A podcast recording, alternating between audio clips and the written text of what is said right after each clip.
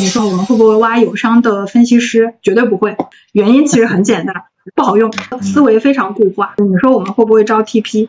呃，也不会。原因也很简单，就是很多的 TP 他嗯非常固步自封，他会特别深信自己熟悉的那一套，但是他无法跳出思维的圈，就他无法举一反三。真的想要在一个行业赚到钱，打工就够了，就把自己在专精尖这个领域里面获得一些不可取代的技能。你只要达到这种水平，你就已经可以赚得你想要的百万年薪了。真的没必要创业，创业是一个反人性的，就是天天操着卖白茶的 心，然后干着卖白菜的事儿啊。大家好，我是解数咨询创始人张扬，欢迎来到我的播客。这期内容呢，是我与小额通创始人老鲍的一期对谈，主要分享了解数咨询从零到一的心路历程，以及电商咨询产业还处于萌芽的状态下，我为什么坚定地认为电商数字化咨询是大势所趋。以下是我们的沟通内容，请大家收听。对我刚才还在在琢磨你这个到底读解还是在读读谢？解 解。你你是数学专业 毕业的吗？还是呃，其实其实我是经济学毕业的，然后 呃，解数其实这个名字真正我们呃确定呃去使用这个名字是在二零二零年的年初，然后那个时候你也知道一些特殊性嘛，然后我们都居家居家，然后我跟我的创始人打电话，呃，那个时候我们在寻求一种业务的转型。呃，我们当时的核心业务呢是陪一些这种 TP 陪跑类的，甚至是代运营类的业务。但是那个时候我们已经嗅到了一些苗头，这个苗头是什么呢？就是很多的基于呃电商平台会起爆的一些新锐品牌，他们更多的呢是要自建团队去做这种呃运营方面的一些工作，因为他需要跟投资人讲清楚我的产品，我对产品的把控力，我对营销的把控力等等。啊，所以包括渠道里，所以呢，这个我们后来就改变了策略，就是既然去过天竺，那我们就去通往天竺的路上卖水吧。我们就不能在团队身上，然后去做一些咨询类的或者是一些洞见类的服务啊，然后就就建立了这么一个咨询的体系，从从代运营转成了咨询。那么我们在咨询这个领域呢，因为大家都知道咨询细分还是蛮多的，有关于。管管理咨询有营销咨询，也有战略咨询，就是很多。然后我们想给自己一个特别明确的定位，呃，因为以前这个我创业做纸尿裤也好，还有我的合伙人去做啊这个微商的纸尿裤，就是我们都是在使用数据做决策这件事上有自己的一些想法还有方法。然后同时我们也用数据的这种洞见，呃，赋能和帮助了我们呃 TP。当时服务的一些客户，这件事情呢是有门槛和不可取代性的，而且很有特色，所以我们就想说，基于大数据，特别是背靠着互联网沉淀的二十年的数据资源，去做一些这种洞见类的研究类的啊这样的一些数据分析，然后所以呢，我们才起名叫解数啊，不是解数，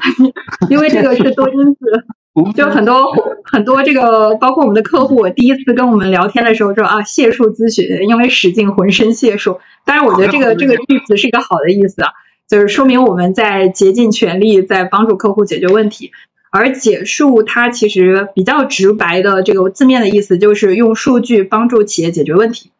嗯。然后它的这个标志啊，logo，我不知道大家有没有关注，是一个两个三角形组成在一起。实际上呢，我们是把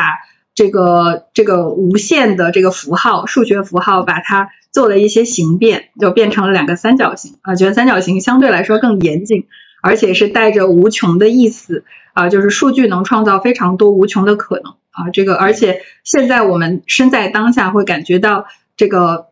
就永远不变的是变化 啊。所以我们也想用无穷的可能来去呃解读说企业未来遇到的问题可能是。呃，随着时代会做一些变化，那么我们能够伴随着企业针对这样的变化去做一些定制化的服务。嗯，我我在创业之前在腾讯的大数据部门，对，就是哇，那那算是半个同行了。我们那个部门叫腾讯大数据，对，然后我们那个 log logo 就是那个吴清大，对。哦哦啊，那还有有这缘分。我当然我当时 OK，英雄所我我做平台的，我做的是那种分布式计算的平台。然后呢，腾讯各个业务部门啊，他们就在上面去写那个写写存储过程，或者写收口然后计算过程，然后去做跑这个数据任务。对，所以我那个系统就专门天天看着他们跑成千上万的任务，然后每天早上要出很多做测试。然后我那个系统一旦挂掉了，那那全公司都骂我。对，就是 老板看不到看不到报表，然后就说谁干的，然后说那个谁谁那个那个那个带个包干的，就是我干的。哇，那那你的承载量和负荷还是非常大的，就这个。当时我们那个机群达到了一万多台，对，就是一万多个节点计算，对，所以有这样的实力做这个动作，对。然后然后天天就就看到大家在在上面去应用这些。数据分析的这些过程嘛，对，所以，嗯，当时当时因为这个事儿，我都学会了道歉，对，因为经常道歉，所以后来道歉形成一种格式化的 情商被迫，论一个理工男如何学会了这个 高情商。啊，对，所以我跟数据还是蛮有缘的，以前我是在腾讯做这个数据平台，所以我也我也非常理认可，就是关于数据的价值。当然，我当时出来创业的时候，为什么没有走数据这条道路呢？我当时可能有个误误判。误判啥呢？我说，可能只有这个 BAT 这种大公司啊，那个才会要那么复杂的数据计算啊、数据分析的过程。但没想到后来事实发展不是这样的啊，就现在，嗯，越来越多的企业在互联网上经营之后啊，数据，不管自己的数据还是行业的数据，对它的发展这个决策都起到啊非常重要的这样一个一个作用，对啊，所以，啊，所以我是误判了，我当时，对我其实也没有想到通很成功。嗯，对 对，干小通可能我我我还轻松一点。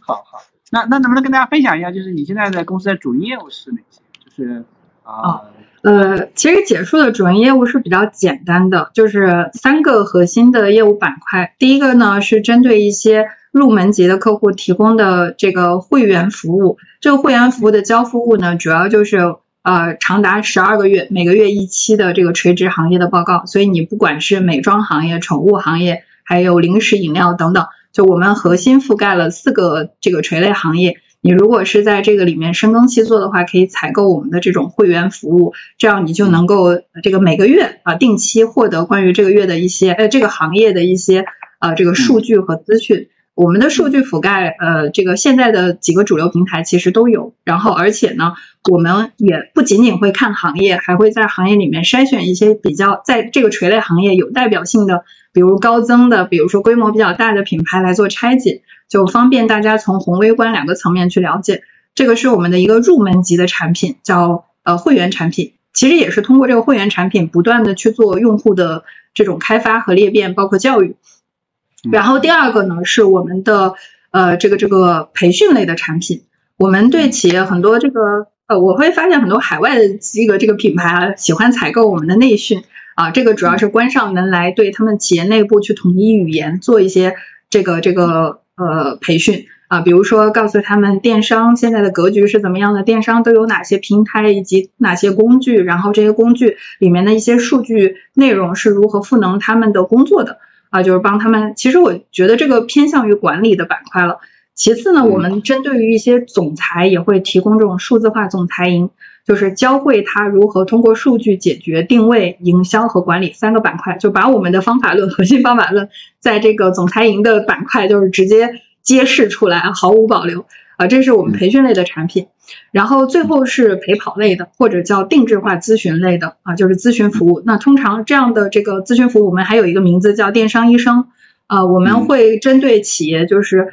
呃，它定制化当前遇到的问题，可能是为期，因为我们是年框嘛，所以为期这个一年随机会发生的一些问题，提供一些啊这个解决方案和一些行业洞见，来赋能他们当前的一些业务。啊，所以这个是我们目前的三大业务体系，就你可以理解它的客单价是逐级递增的，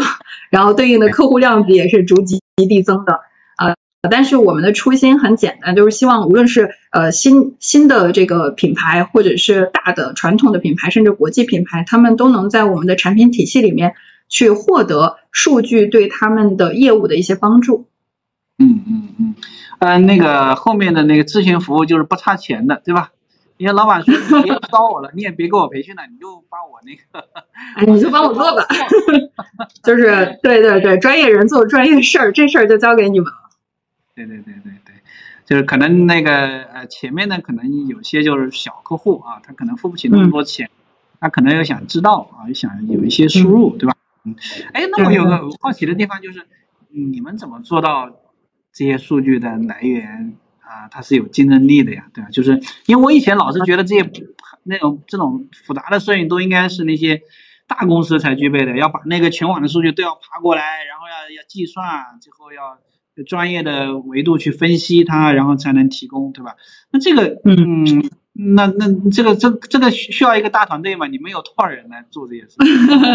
啊，其实我们的人不多啊，到现在为止，我们还是一个创业型的公司，在五十人以内的这么一个组织。然后我们其实核心呃这个在数据板块的能力是三个能力，总结下来这个应该也算是我们的核心优势了。第一个呢就是我们数据的这种宽度，就刚才讲到了，我们覆盖了消费品几个非常大的行业，里面有美妆、有宠物、有零食饮料，还有呃母婴啊，就是有有这么四个大的行业，所以呃在品类的跨度上。我们会发现很有意思，很多这个，比如在食品饮料里面经营的商家，他还蛮想知道美妆发生了什么，因为他觉得这个行业更卷，所以他知道了这个有一些其他的行业，它内卷下竞争到一个什么样的格局，最后能赋能到自己所在的行业。所以你会发现啊，就是最近几年我们那个饮料里面会有一些什么带有口服玻尿酸添加的啊这样的一种成分啊啊，在这儿就不不赘述了。就是这是一种，就是在行业里面我们是有宽度的。第二个是在数据里面呢，我们是有深度的。就针对于一个行业，你要知道，就是嗯，现在很多企业是很难通过一个平台把自己的从曝光到教育再到转化再到复购，就是把它的消费者全盘的消费者资产运营起来。所以呢，我们是呃可以涉猎到它所覆盖的任何一个平台。小红书也好啊，微博也好啊，还有包括这个呃，如果在阿里呃，包括京东、拼多多等等啊，就是它只要覆盖到平台，我们无一呃不会这个漏掉，全部都会抓在一起。因为我我们信奉一件事啊，就你的决策一定是要依靠信息完整性，就是所有的数据决策，如果你不完整，你缺失了那一块，你下的结论一定是偏颇的，所以我们才会。呃，就是相对比较完整的，让打通我们跨跨平台的这种数据能力，这是我们第二个优势。第三个优势是准确性，这个也很重要。你会发现现在很多平台在披露数据上，哈，他们都会用指数啊，但是我们是有一些工具和算法能够帮助我们实现转化成实际值，因为指数不可以加减，不可以同比，甚至不可以也不可以环比。啊，所以我们 就是把它转成实际值之后，对于商家的业务，特别是比如它的市占率啊，它的竞争对手和它相对来说规模的差距啊，去比较的时候会更清晰一点。就是而这个清晰的策略，呃，对于他去做一些呃这个下一些结论或者是做一些判断、做一些决策的时候是更有帮助的。所以这是我们三大法宝。哎，我听完之后感觉跟我们这个好像还有点相似性啊，就是。为什么咱俩相呢？就是我之前一直说我们是一个共享 CTO 啊，就是就就是你不需要再去请一个 CTO 建一个团队了啊，就这活呢就老鲍和他的团队帮你干了啊，然后这个成本也很低，对吧？嗯，然后有什么事就找他就可以了，有需求提给他，他开发啊，有系统故障我来处理啊，就是你不要费心了，对吧？啊，对，所以所以。呃，我感觉你们好像也是一个本来企业里面要去有一个部门啊，这个部门就要干这个事儿，就能够去观察这个市场上的各种动态或者这种数据，然后再结合这个这个要要去分析。但是呢，每个公司都去做这件事情呢，哎，这个成本就显得高了，对吧？我们要搞一个五十个人或者这样团队，这个成本也不小啊。就是当然呢，这个东西好像每一家呢，呃，又有一些共性，就对，特别是对于那那几个品类来讲，他们又有很多共性，就没有必要。说每家都搞五十个人去干这个事儿，其实完全是可以，也可以共享一下。你那你们叫共享啥？我感觉应该类似的。对，其实我们共享的是，你可以理解为是数据分析师。啊，就是对对，因为现在很多这种消费品公司，特别是流量分散之后嘛，每个品牌其实都需要跨平台的去了解现在消费者的情况，然后了解他在不同的平台下应该主推什么样的产品，然后去主要在哪些营销工具上去做一些曝光和转化。啊，所以呢，他就一定得这个这个这个叫叫什么？啊，这个这个呃。就兵马未动，粮草先行。我们觉得这个粮草就是数据啊，数据这个粮草。所以通常创始人会要求他的这个呃战略部部门的负责人呐，或者是电商的负责人，甚至市场部的负责人来帮他去归拢一下现在行业的一个格局，然后让他信息对称之后再做一些方向性的决策。所以呢，这个其实我们之前也做这件事之前也去做过一些背景调查，就了解这个行业内。就是到底对于一个数据分析师，比如说一个甲方、一个品牌方，他雇佣的话，呃，这个支出的水平，呃，针对城市会有一些差异，但是基本上是在一到三万之间震荡的波动的。那么这个成本其实对企业来说还是比较高的，特别是越是早期的企业，它越是需要就是让它提前感知到它即将进入的市场是一个什么样的状况，降低它的试错成本嘛。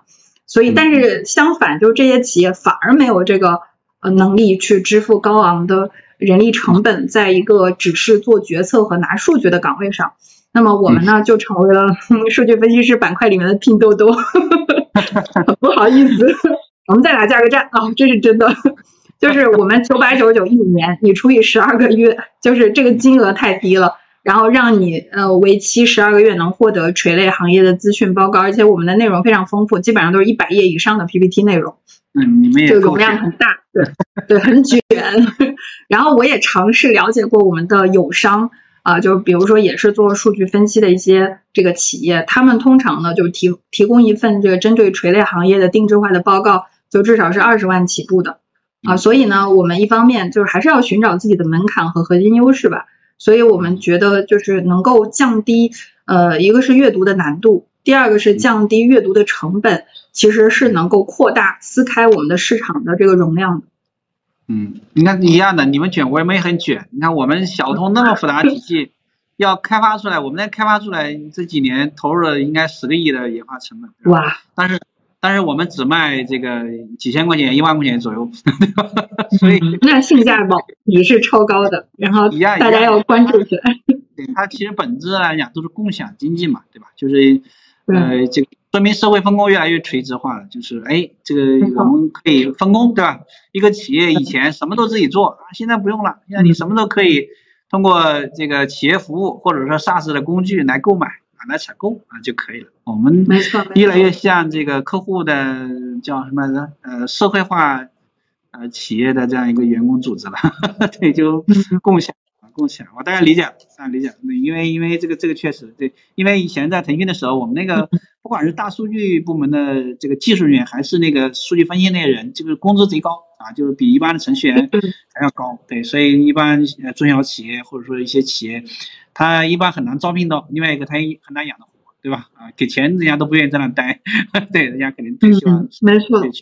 更专业的一个一个一个团队，对吧？嗯，所以我觉得我们的切入点应该是类似的啊，所以，所以所以可能大家这个还有很多机会，就是当这个。啊，互联网发现这个进入到数字化的这个时代的时候呢，企业的这个职能部门啊，它进一步的细分啊，因为我要观察到另外一个事，我以前在腾讯的时候，因为我做那个数据其实是靠后台的，坦白讲就是那个名字叫挺大，但是其实在里面并不受待见，就是靠中叫我们叫中后台，能明白吧？它不在前台。啊，了解，我估计我们都一样，就是他不在前台那个那个聚光灯下那个业务那个对吧？就是游戏啊，或者是原来那个 QQ 农场啊，那个爆发式增长就聚光，我们都在后面给他提供这种，哎呀，这个支持部门，哎，支持部门，对我们那我们那个部门那个开始的名字特别长。叫运营支持部，哎呀，一听就不是个好部门，对吧？后来我们我们那个部门经理实在想改名字，结果改成数据平台部了，但还是做支持啊。对，但但没想到的事情是什么呢？就是后来我不是一五年的时候，这个这个谁的双创啊、互联网加出来创业嘛，哎，没想到搞着搞着竟然还还做了一个小通这样一个产品起来了。这后来我听我们腾讯的一些同事说，哎，腾讯出来创业这个。对吧？小童还算不错的啊，我当时就惊到了。我说我在腾讯的时候，我们那个团队都是，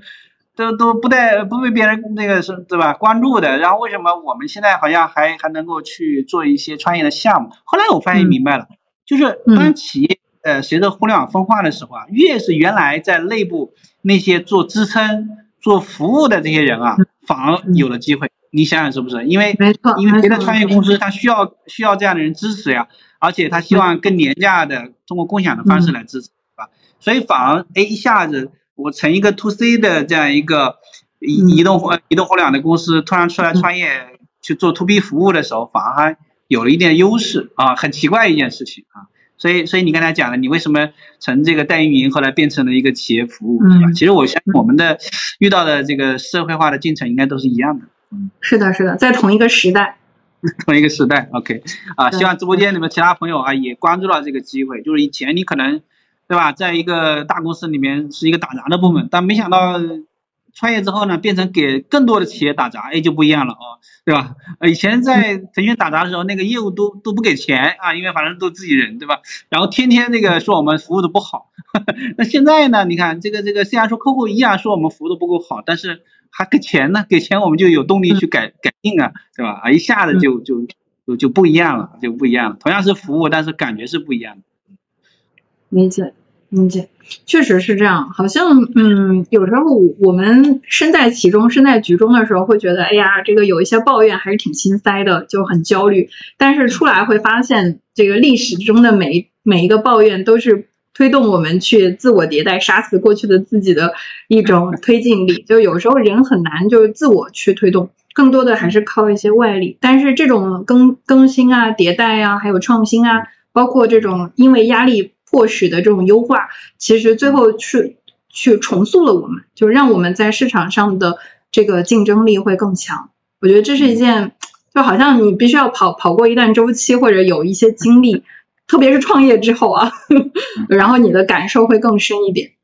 对，所以我们俩没想到说一个送水的人，送水的岗位加还可以哎做成一个创业项目，对吧？嗯，因为买水的人多了嘛，啊，就成了一个项目。对，遍地都是机会。嗯，OK，哎，这里面有一个有趣的现象是什么？就是你们做数据行业数据调研报告啊，呃，就是为什么要从报告这个地方入手？呃，我觉得挺有意思的。你开始不是给人家做代运营嘛？对吧？做代运营应该直接奔那个咨询去啊，对吧？那你为什么去做那个报告呢？了解。哎呀，你问您真是比较会问问题啊！你问到了一个最核心的，就是。之前没有人问过我这个问题，但是这个问题对于结束的，嗯，怎么说发展历程是很重要的一个转折点。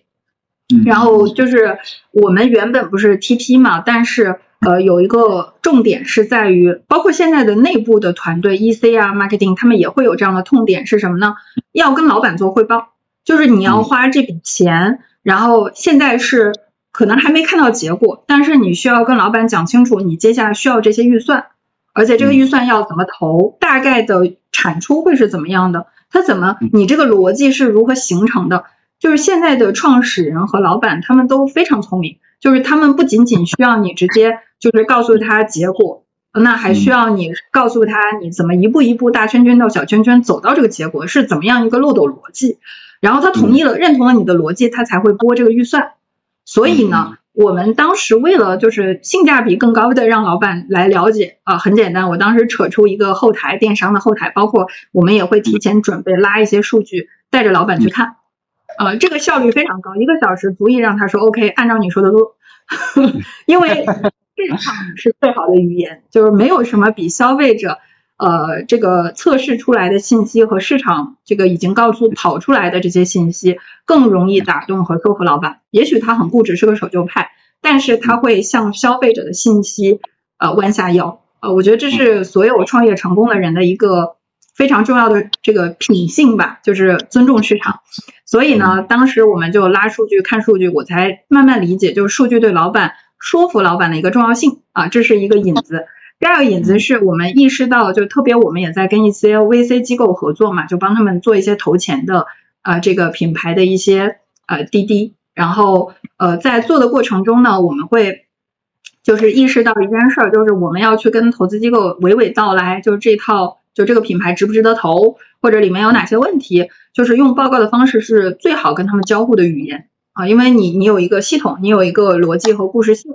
然后所以呢，我们就开始跟一些投资人、投资机构去做这样的交互，然后加上品牌方也喜欢数据，投资人也喜欢数据，呃，其实一个一个意思，大家都很尊重市场嘛。那么后面呢，我们就意识到一件事儿，就是在二零年的大概二月份吧，我们出了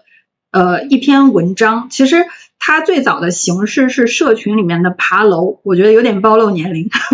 就是最早的社群的信息和内容的流转是爬楼，就是你发文字，然后截一点 PPT 的内容，然后去去让。读者去看，所以我们当时在社群里面的传播也是用爬楼的这种发内容、发图片的方式、发数据图片的方式，然后获得了一些大家的关注。呃，然后会发现分享完了之后，大家会说你那图片一看就是 PPT，你干脆把 PPT 发给我吧，让我们看一下。然后呢，我们就就生成了 PPT，然后就发给了我们那些主动要信息的这种客户。我们就意识到了，就是不仅仅数据有价值。然后同样，就数据做出来的这些 PPT 也有价值，不仅是专业的 VC 他们会需要，我们的市场的一些这个品牌方他们也需要。那后面呢，我们开始做报告。其实一开始我们的报告是比较散的，就是什么热做什么。我们还做过一期冰墩墩的报告，还做过一个李佳琦的报告，就是谁火做什么，就有点现在的这种媒体的属性。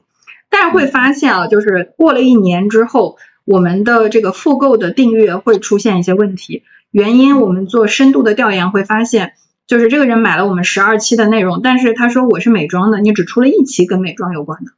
那我不知道那另外十一期是什么，所以后来我们就开始有了这种把它分垂类出内容的呃这样的决策，然后慢慢的，然后以上就是我们做报告从 提供数据到做报告的一个心路历程，但是里面有一个很小的细节，就是也是我们的一个野心。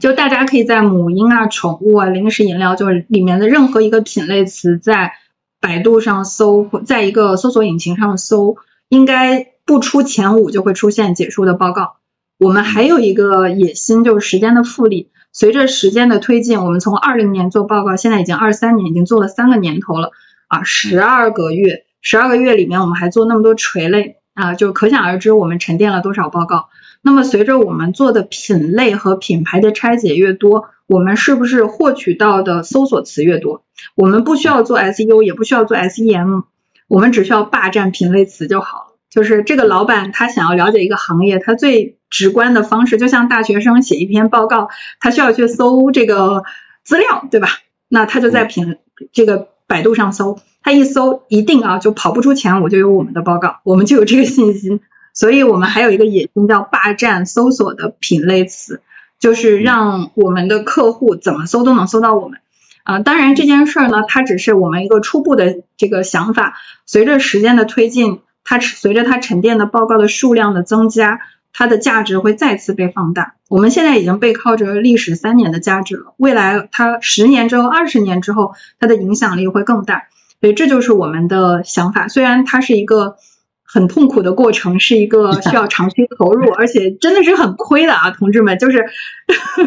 就是招一个培养出一个数据分析师和数据顾问，它不是一件简单的事情。我们是养活着这些人，然后并且给予了他们专业性的培训，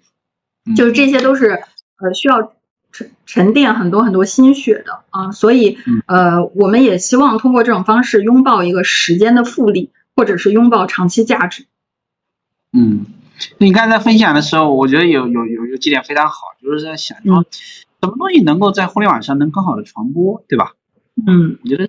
对传播呢，你要符合几个原则，就一个就是它它的载体它有一定的可传播性，你就是如果你搞一个一个半小时的这个直播或者视频，它传播是有限的，谁谁能看一个半小时？它在里面它很难找出来，所以我一直讲，我说我这个产品，我这个直播可能还不是营销类的，可能就是做客户服务或者是我呃用来学习的这样一个产品，因为人家很难说这个要这样的内容去传播，它传播内容最好你看在。线上有那个 PPT 啊，对吧？PPT 是一个很好传播的，而且你又是 PPT 当中的数据，所以呢就是最最好的传播产品了对，所以这是一个载体的问题。那另外还有一个就是关于数据这个事儿，就是特别是为什么老板喜欢这个东西呢？因为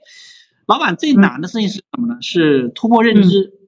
经常说一个企业的瓶颈是老板的认知嘛，对吧？所以老板特别怕人家说他认知不够。对，哎呀，你看看你就知道公司这点事儿，外面你都不知道，你咋领导我们呢？对吧？嗯，所以他们其实是有这样的焦虑感的，焦虑感，因为对人们对于那些嗯未知的或者是呃不确定的或者黑暗黑对啊那个黑暗的这样一个场景啊，他都是有恐惧感。所以如果我们能够给他一些认知的输入，哎呀，他仿佛抓到了救命稻草一样，对吧？嗯，就是 就不管是说这个数据给他的新的启发，甚至有些数据给他佐证他的一个预判，哎，他说你看平时说的说跟内部说说半天，他们也也不认可，你看看我截个图给你看看，人家这个也是这么说的，你看看我们就应该去干这个事情，对吧？没错没错没错。载体这个词用的真的是非常精准，就是我们会发现，就是这个也是在做的过程中意识到了，就是 B 端的客户啊都有一个收藏癖，就就他可能当下用不着你，但是他忍不住要收藏你，因为你是一份报告，你是一份带有数据和知识信息传达的一些产出，他觉得如果将来我用得着，也许用得着啊，所以这个我们会发现，嗯，有很多的客户他们在加了我们的。呃，微信之后就我们的会员服务官，哪怕他没有采购我们的会员，也有时候我们会偶尔发一些报告去影响他，他都不大会去删我们的这些这些呃客服人员的呃，因为他们不是销售，他们不是索取索取的这个身份，他是给予的身份，利他的身份，所以他特别容易去留存以及容易去裂变。嗯，这个东西好像就在那个有些国家那个什么。有有一个叫叫什么来着？叫解释权啊，就有一类人他可以对于有些事情有解释权，对吧？那他的权力就够大。所以我想数据也是一样的，对这个事情有解释权，对，所以他一定要拿到这个东西啊，他他他拿到之后呢，他就可以对别人进行解释啊，甚至成为一种权利，对吧？嗯，成为一种权利啊，我我能够感觉到这里面的威力啊，好，非常棒。对，所以所以我们也可以参考一下，就是如果说。呃，就是我在想，其实小通上面也有很多知识付费的商家，对那我们其实一样的，比如说啊，每年的时候可以做一些啊行业也好或者怎么样一些分析啊，能够给到大家。当然我们现在还还没做，未来未来可以可以可以尝试一下啊。就这样的话，他会都希望说，哎，我在这个行业里面怎么样啊？就是比我在这行业里面。这个排名怎么样，对吧？或者我这行里面有没有嗯有更好的方法啊？或者说这个这个别人的别人的转化率怎么样啊？或者别人的这一些一些参数怎么样？他要去获得一些参考。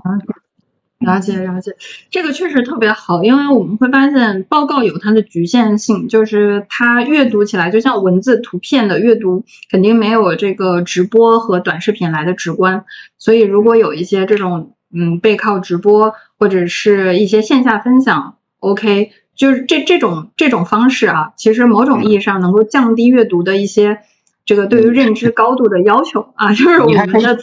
受众会更大。你你应该也做了一些直播解读报告吧，对吧？就是有呃有有每个月至少有一期我会去讲一讲报告，以前没有那么多出差的时候，我一个月可以讲两期呢。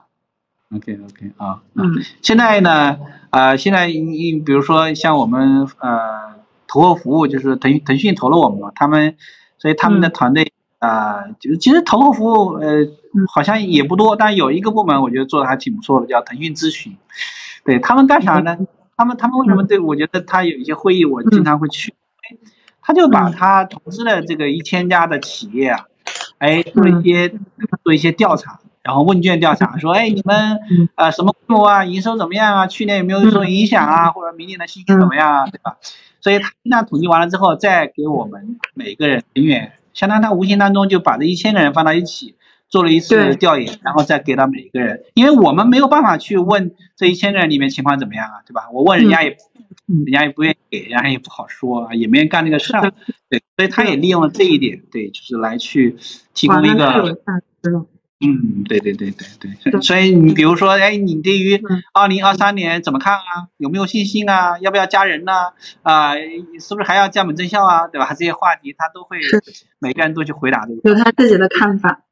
嗯嗯，所以所以关于数据这件事情，可能在很多领域也有相似的应用，对吧？嗯，对对所以大家可以都是相通的，都是相通的。OK，嗯。啊，那好，那我再问一些关于你个人的这个啊，就是创业故事，对这个比较感兴趣。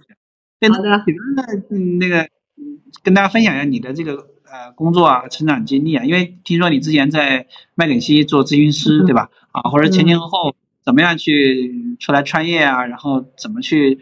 呃绕来绕去绕了今天这个这个创业项目的，啊给大家了解分享。了解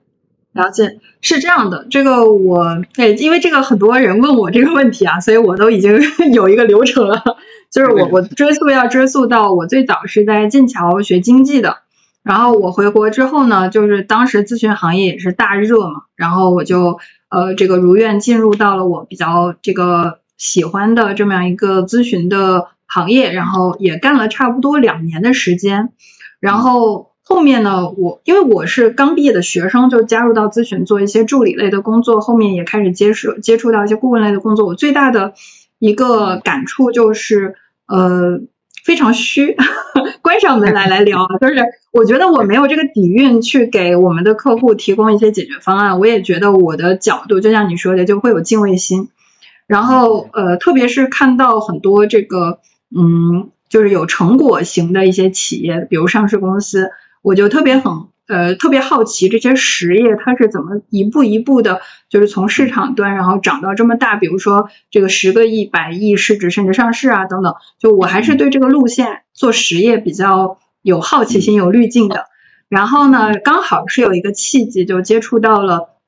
这个在在武汉的一家上市药企，然后它当时正在布局一个大健康的产业。然后在在在这个里面呢，他们是打算做一款婴童的纸尿裤。然后当时他们的渠道呃更多的，因为药店嘛，你懂的，它核心就是一些 OTC 渠道啊，或者是一些渠道下沉的市场。然后所以我也是从线下的市场开始了解的。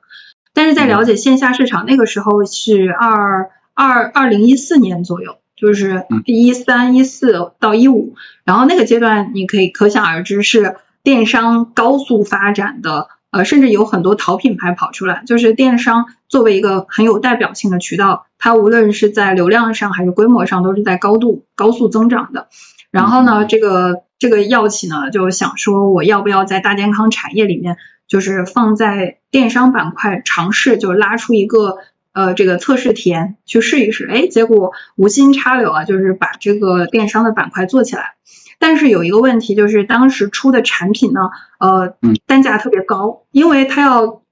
同时跑线上和线下两个渠道，它给线下渠道的一些分销代理需要有留足空间、政策空间，所以呢，它电商的价格其实不太适用于线上的用户，所以我就开始啊，当时也跟工厂商量嘛，就是当时跟那个药企合作的纸尿裤工厂，我在想说，要不要一起做一个品牌。然后是针对电商的场景、业务场景，它没有线下渠道，就纯电商的场景去做一款纸尿裤的产品。然后当时很快就获得了响应，然后做了一款叫“白又白”的产品，而且比较这个顺利的是，一五年吧，一五年差不多五六月份我们开始推，然后短短的大概呃这个三到六个月，我们就已经就是到天猫的 top 了，差不多第一名、前五名里面有三个链接都是我们的产品。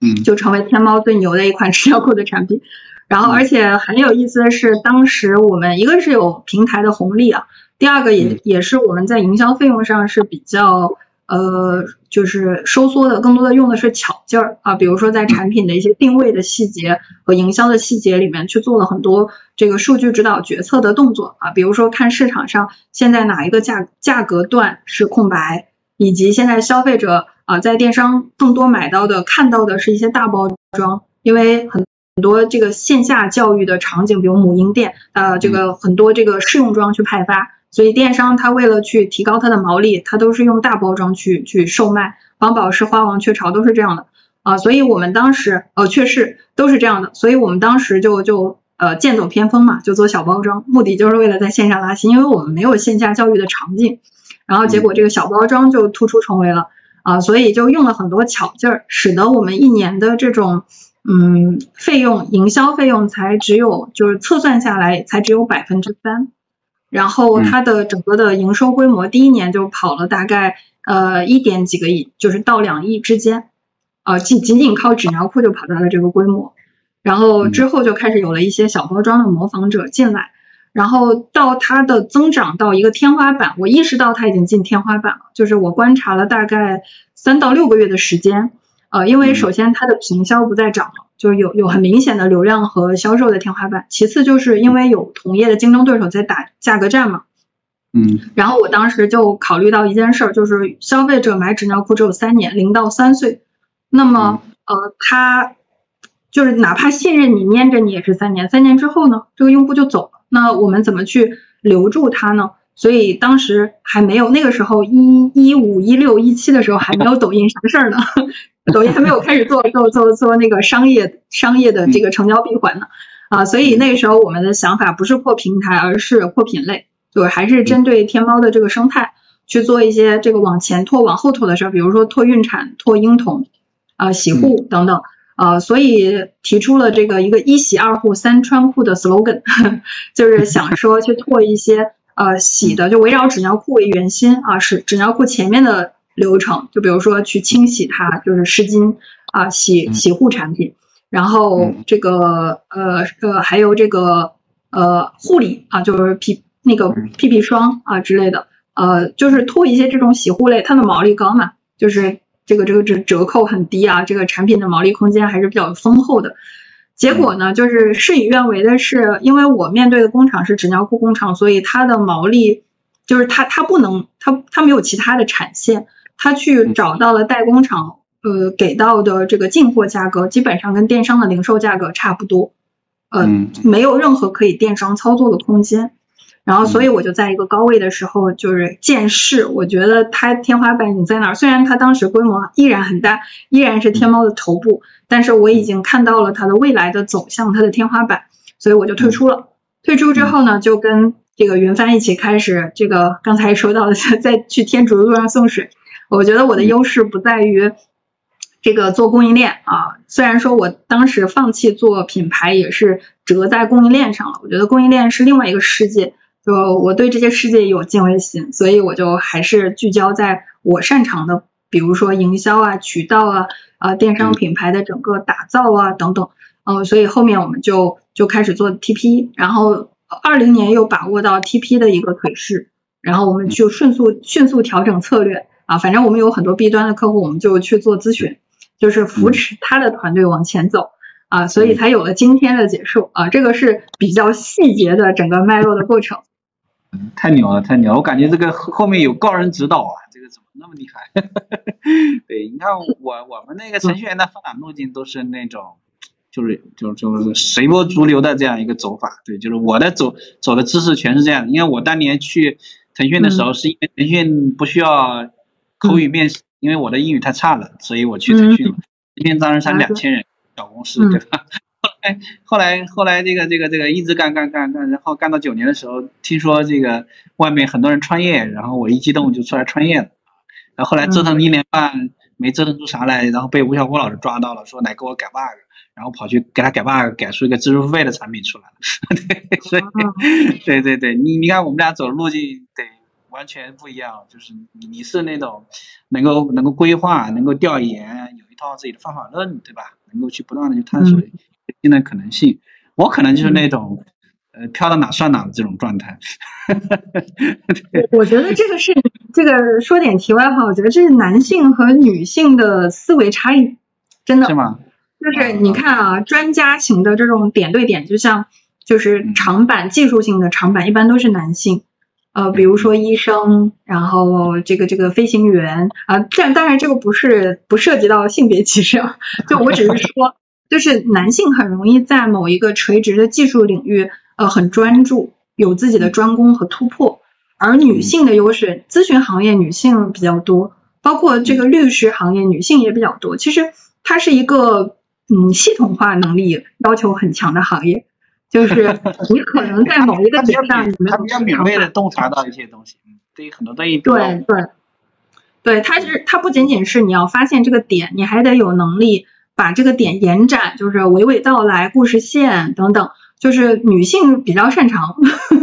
这种发现线索，然后找到抓住，然后抽丝剥茧的能力。跟那个表达能力也是一样的，跟表达。哎，对对对，一个是感性偏感性，一个偏理性。我觉得就是术业有专攻，大家都有自己擅长的板块。嗯，那非常有意思啊，非常有意思。我觉得就你刚才在过程中那些神奇的这个招式啊，这个让人这个敬佩啊。啊，有一点我觉得可能大家可能要也也是非常值得学习一点，就是什么？就是你还是呃，虽然说做那个事情很成功啊，估计也赚了不少钱，但最终还是回归到你还是想回归到你你的专业啊，你的积累这些身上了啊，这个蛮蛮不容易的。对，见好就收，然后还是要回到自己那个长期发展这件事情上来。嗯，其实我也交过学费，就是我自己中间一七年左右，一七到一九年，就是在呃，就是从品牌出来，你要知道，就是当时很不甘心，就觉得如果你你给我啊这个一个小的支点，我能撬起整个地球。然后那个时候还有一种做品牌的野心，然后为了做品牌，我是走访了呃这个几个纸尿裤的大的生产基地，呃江浙一带，然后包括武汉、湖北，还有这个。广州和广东和这个这个，呃，福建就是这几个大的纸尿裤的产源地，然后认识了好多老板。我当时手机上至少全中国做纸尿裤的，我加了有一百个以上的老板，然后每个都是可不是线上聊，全都是线下聊，还可以一起吃饭的那种。然后呃，后来还是发现自己嫩了，就是在创业这件事儿上，呃，就是被工厂 这个能说吧？就被工厂给坑了。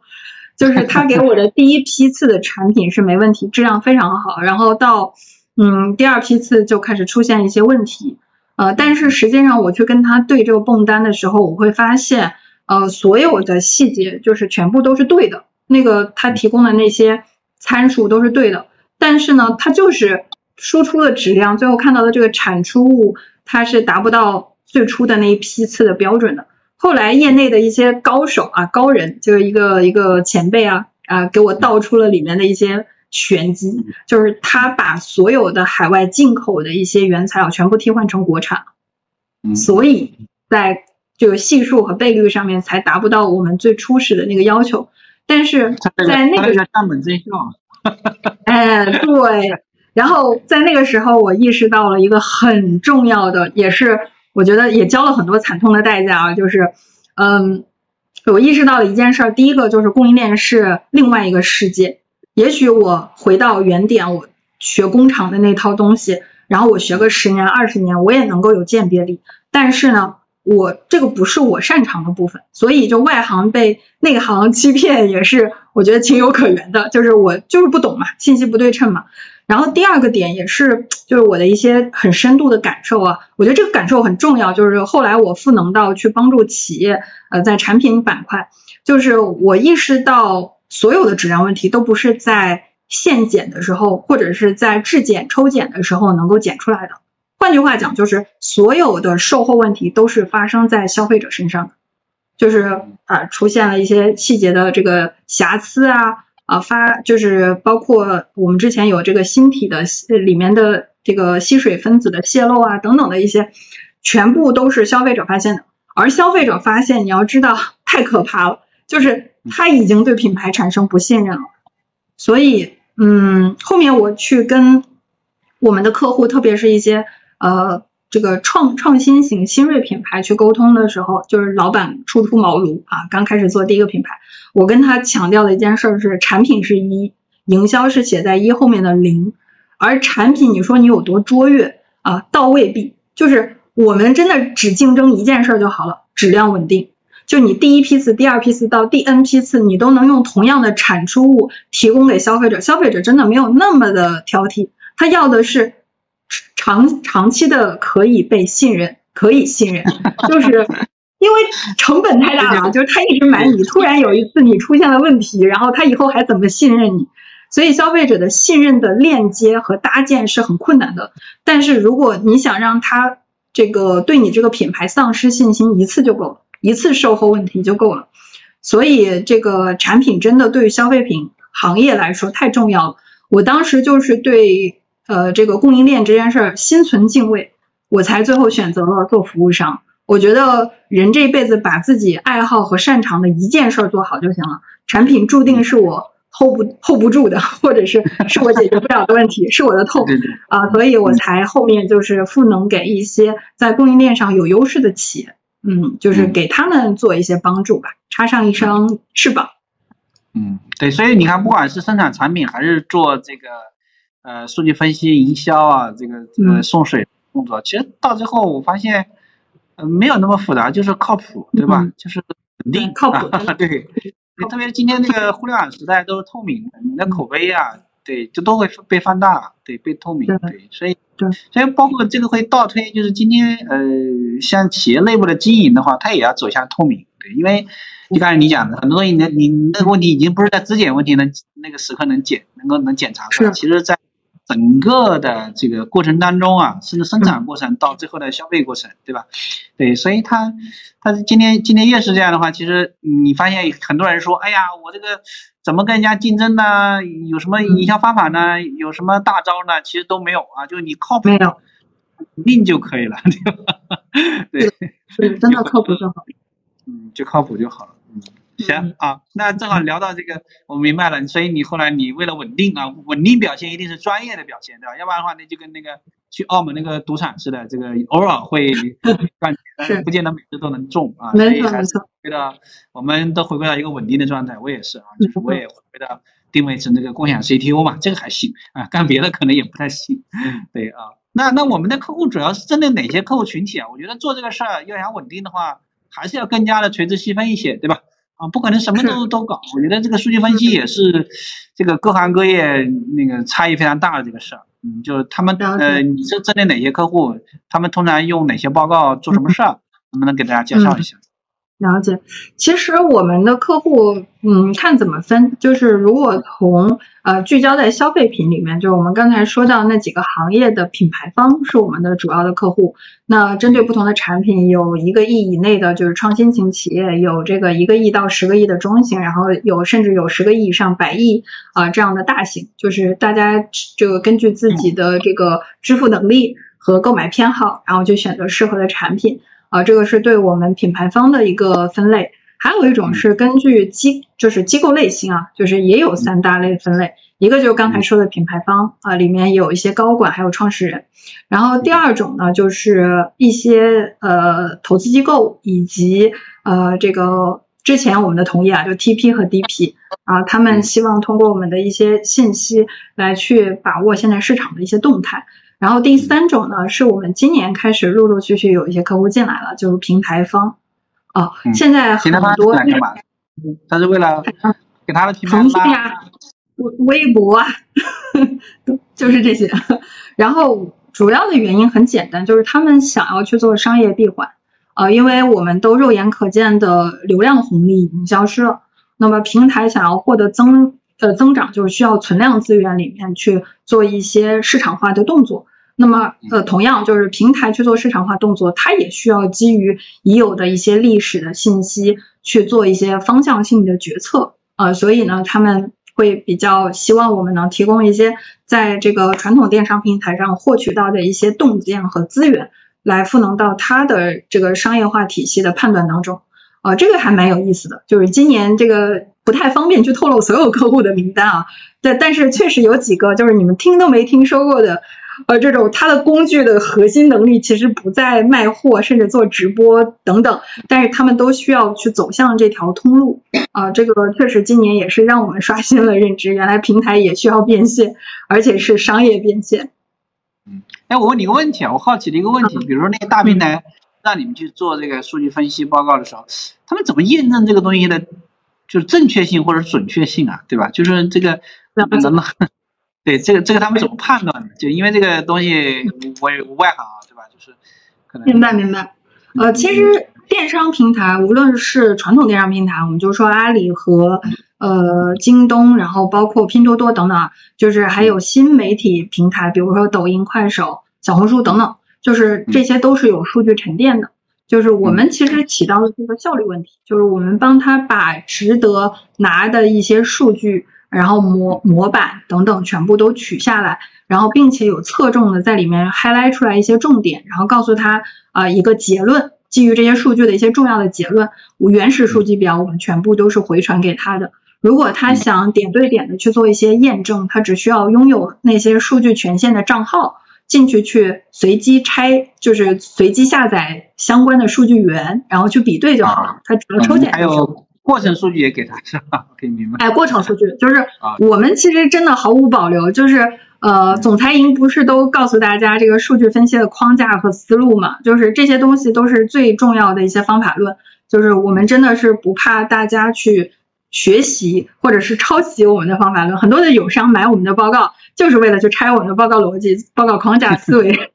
呃，其实这这个东西，我觉得它没有什么呃秘密。呃，我我们本身也是本着一个，嗯，我觉得每个企业，不管它是大企业、小企业，它还是需要有一些社会责任的。就是既然你已经拥有了一些呃，通过数据降低呃试错成本，或者是降低大家的一些呃提高效率啊等等，就是你能。达到这样的目目的或者这样的能力，你就应该把这些能力就是释放出去，让更多的人获得和掌握。那是不是某种意义上你能帮助的企业的这个覆盖面会更广啊？至于有一些更有支付能力的，或者是他自己懒得去做这件事儿，他希望有人去帮他去做，那我们就去帮他做。总之，我们希望各个端口的企业都能够，我们想要推广的其实是数字指导、数据指导决策的这种宣传大使，就是。对这个这个真的很多友商我们知道的，就是这个数据的很多的秘密啊什么的，它都是不外泄的啊。但是我们特别 open，就是甚至如果我们的客户说你能不能罗列一下，哎，对对对对，他说你如果想要罗列一下这个你们现在调研的一些这个思路啊，或者是模板啊、数据框架，你能不能发给我？我直接顺手啊，一秒钟就转给他了。呃，Excel 也有，脑图也有，啥都有啊，这个我完全毫无保留。那我们为什么就是能够做到毫无保留？因为我们一直在迭代自己，就是总会有新的平台，总会有新的行业，总会有新的数据认知，总会有新的数据沉淀。我们只要跟未来的自己较劲儿，就我们只要跟未来较劲儿啊，然后去拓拓张嘛，开张开疆辟土，就是发发现更多的数据洞见、数据价值，然后再把它沉淀成。因为早晚人人工智能是会突破这个界限的，就是提高效率啊等等，所以它这个这个行业就在互联网来临的当下，就是过去的二十年里面是没有秘密的，互联网是没有秘密的，所以所以我们也是比较本着比较 open 的心态吧，就是就是带着商家去拆解和学习如何拆解。嗯嗯。这个第一名，嗯，就跟人家就不一样。第一名恨不得所有人都知道他的秘密，就跑得足够快，对吧？这个他，因为他享受到了最大的红利嘛，对吧？对对。在在在这个开放的同时，也也吸引了更多人，所以所以这个呃，所以很多时时候啊，要保密呀、专利啊，很多的想法，我觉得有时候在互联网时代未必奏效啊，因为你只有跑得足够快，对吧？那你的所有人都在。都是你的传说啊！比如说你是第一名哎，你去演讲的时候就不用给钱，因为人家要请第一名来演讲啊。但如果你是第三名、第四名，你得花钱买一个席位才能够去给别人演讲，对吧？那感觉是不一样的。嗯，是的，我我们现在还不是第一，我们现在还在尝试奔跑在第一的路上，就是努力吧。快了，嗯，你最好是强势的这样的一个思维方式嘛，对吧？就是我们。更更多的是要逼迫自己去创新啊，不是说去对对对，这很重要。没错没错没错。然后我问你一个有挑战性的问题啊，因为咨询公司，说实话，我感觉咨询公司挺难的，因为这个咋说呢？这个因为要要要跟要了解太多东西了，对吧？就是嗯，比如说一个公司其实本身就挺复杂的了，有些时候我们最近还在。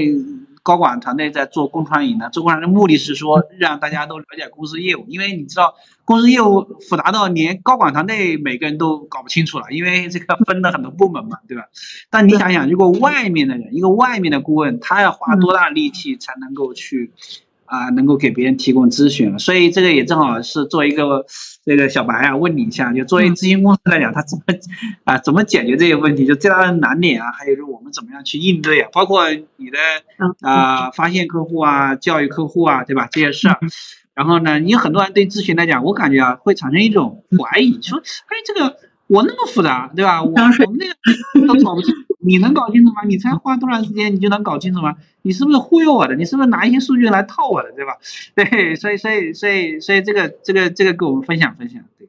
了解了解，这个其实呃，就从我们的优势来着手吧，就是解数一直以来都不是就是像其他的友商一样，就是咨询公司是资源导向性的，我们是一个地地道道的市场化的公司，就是我们所有的客户的啊这个线索，然后到这个发现到影响再到转化，就这整个过程其实是一个长非常漫长的，而且是需要不断的做漏斗的这么一个过程。那我们也根据互联网的 AIPL 的一个流程，设计了一个我们的客户进来的链路。确实，如您所说，就是咨询咨询想要去发现、找到客户，以及去说服客户购买我们的服务，这两件事都是天大的难事。这就为什么有很多的这个咨询顾问是资源导向性，就是他确定有这样的一种客户线索，他才会出来创业，因为那个收入是确定性的嘛。那么对于我们来讲，我们需要所有的客户线索都是通过市场获得，那我们就必定要建立一个从曝光到兴趣再到转化甚至长期复购啊这么一个流程啊，所以我们的曝光产品呢，其实是嗯，就刚才我们所说的这个短视频，然后直播。然后包括就是咱们现在的这种形式，然后后后期被我们的新媒体同事剪辑一下，它就是一个可以流转的资资料，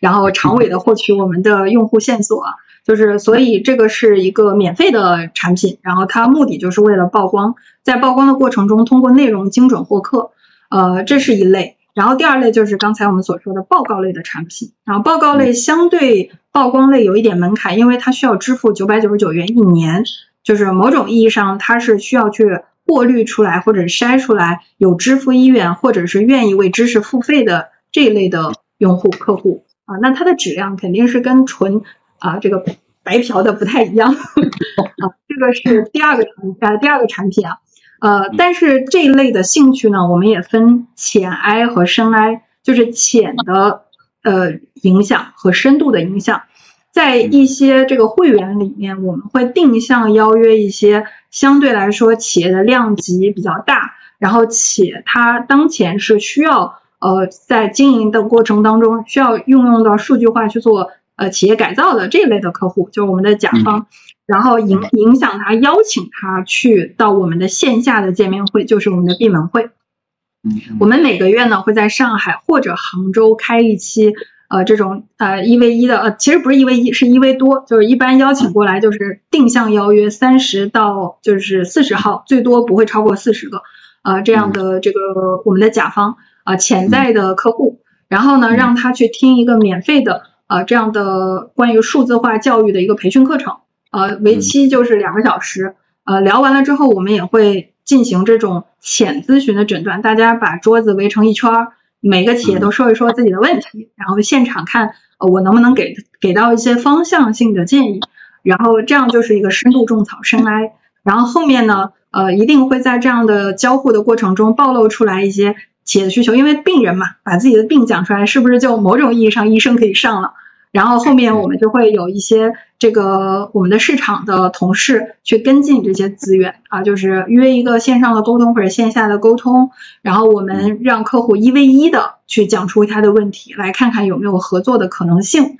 啊。所以呢，你可以设想一下，就是它是一个漏斗，然后从免费的产品到有一点点的这种支付呃，就是支付的动作。然后去筛选出来愿意为知识和认知付费的消费者，呃，不是不是消费者，就是小 B 或者大 B，然后再往下漏，就是呃这个深度的去影响他，去让他看到我们所见即所得的产出物，然后最后再给他定制化的解决方案，就基本上是这么一个流程。好，哎，这个这个这个这个这套流程我就熟悉了啊，我们的客户，哎，对，就从咱们都是同一个流程是吧？对对，同一个流程啊。那就我我很我很就很好奇的是，我觉得你的创新能力很强。你看你在刚开始的时候，人家那个什么资料库是线下渠道的，对吧？然后你不玩这个线下渠道，你去玩那个天猫、淘宝那种。线上电商平台的玩法，对吧？通过数据，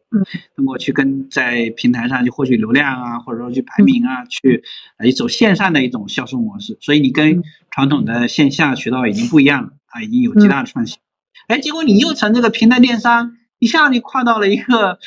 呃一个内容基于私域的这个内容运营的这样的一个模型啊，就是就是今天我们我们也不知道，有时候他们叫内容电商，我觉得也不行，也不叫，就是叫，对啊，就是好像又又进到这样一个模式了，对，就是哎你这个跨越还蛮大的，对，就是按道理的话，呃你你既然之前做成了天猫呃淘宝上的这种电商平台域，你不应该坚持。呃，那那件事情嘛，对吧？当然，为什么又会了一种新的玩法呢？对，那就是在私域的这套玩法是吧？对对对对对，是的，嗯。其实这个啊，得得这个隔空，然后去感谢一下我的合伙人。嗯，我的合伙人啊叫云帆，然后呢，他也是在我们的群里面这个去链接的这个其中的一个老师啊。呃，我我们之前是因为做纸尿裤认识的。他呢是帮助那个工厂去做私域，我呢是帮那个工厂去做公域。哎，我们俩一人给他做两个亿，合并在一起就是那工厂一整年的营收。所以，哎对，然后我们通过那个契机了解到，然后他知道我在公域上的能力，我也了解他在私域上的能力。所以我后来去做这个纸尿裤品牌的时候，我就把那个我的当时沉淀下来三万多的这个粉丝全部交给云帆去去运作了，结果他的变现能力非常强。就是，嗯，它的客单价是我的五倍，五到十倍啊。比如说我是五十多元的客单价，它能在它的私域板块就是和客单价达到五百，这个是我匪夷所思的。更可怕的是，在没有系统的情况下，它能够让对方充值，仅仅仅靠一个 Excel 表格帮他管理。好多的消费者充两千块钱，然后只靠一个 Excel 的截图。我当时都震惊了，然后我觉得他在私域的整个流程和变现非常的丝滑，他对整个私域的消费者的心态的把握也是非常的精准，包括节点、节奏方方面面。所以呢，当时我们两个合作去做这个板块的时候，我的想法就是他去呃做私域的这个客户的呃运维或者做客户的维系和获取啊，所以我们就这样一个背靠背的组合，我来解决公域的问题，他来解决私域的问题。所以呢，这个我我也是怎么说呢？就外行人 替我的合伙人去讲，但是呃，有一点是我们在合作期间，就我最大的感受啊，就是也是我们结束的一个文化，叫背靠背的文化。就是信任的建立是非常困难的，但是一旦就是你，我会看到很多这个合伙到最后出现了一些问题啊，就是分崩离离析啊，就是我们其实特别信任，就是我很信任他的能力，他也很信任我的能力。其实有时候，对对，在私域里面，嗯，有一些操作是我不理解的。哦，比如说一直在发朋友圈，一直在做营销逼单，然后我我我我是一个比较就是爱惜羽毛的，而且。这个他给自己的定位叫做卖女孩的小火柴，就是我是那个被他卖的女孩。我经常跟他说我要脸，然后但是他们还是会去发很多用我的头像，然后客户服务官，然后就发很多内容。其实我是不理解的，但是我在不理解的基础上选择了相信。呃，同样他在很多服务商家的过程中，他有很多不理解我的坚持，但是他自己讲过一句话，他说呃，这个如果我和张扬如果。这个我们的目标统一啊，结论统一，没有争议的时候，那就 OK。一旦出现争议，不管张扬说的是啥，一定照他说的做。就是我觉得这种毫无底线的信任，真的是就是让我很安心。我觉得做这件事儿，它最大的意义，就包括之前我们初创的时候，也有一个创始合伙人嘛，就二零年年初的时候，后来他去做品牌了。那么他呃走的时候，我们也是和平分手，然后我给他。发了最后一条，也不是最后一条微信吧，就是我一个祝福的微信啊，里面讲的就是你最终会发现，就是你你所热爱的和你值得付出的，终生付出的，不是去寻找一件你想做的事儿，而是寻找一群能一起共事做事的人。所以我觉得我做结束所有的动力都来自于我背后的团队，我的合伙人，这种呃亲密无间的、完全背靠背的。信任，呃，所以，嗯，我觉得这个私域的这套体系真的就是全依依赖于他，就是我在这件事上没有没有做负面的 助攻就不错了。对对，我很保守的，我也很传统的，但是他在这件事上他很有自己的章法和节奏，所以相信专业的人，背靠专业的人，呃，而且是跑通和论证过的人去做专业的事情，这件事情一定是对的。嗯，非常棒，这个。呃，先给你的那个合伙人是云帆是吧？点个赞。云帆，嗯，我特别旺仔他，因为他 因为是因为他你们才会用小通对吧？要不然的话，我这个 不同意。对，对不同意啊！你我也同时我也挺佩服我自己的。你看我怎么就把这个这种问题都挖出来了，对吧？嗯，对对对，这这您问的每个问题都是很到点儿的，是之前很多人没有问过我，但是它很重要。嗯嗯嗯嗯，对，我觉得很很厉害很厉害。有些时候呢。我觉得并不见得我们每个人都能够，呃，在抓住每一每一个阶段或者每一种方式的机会，但是呢，我们的伙伴可以啊，我们对这个这个一家人干到，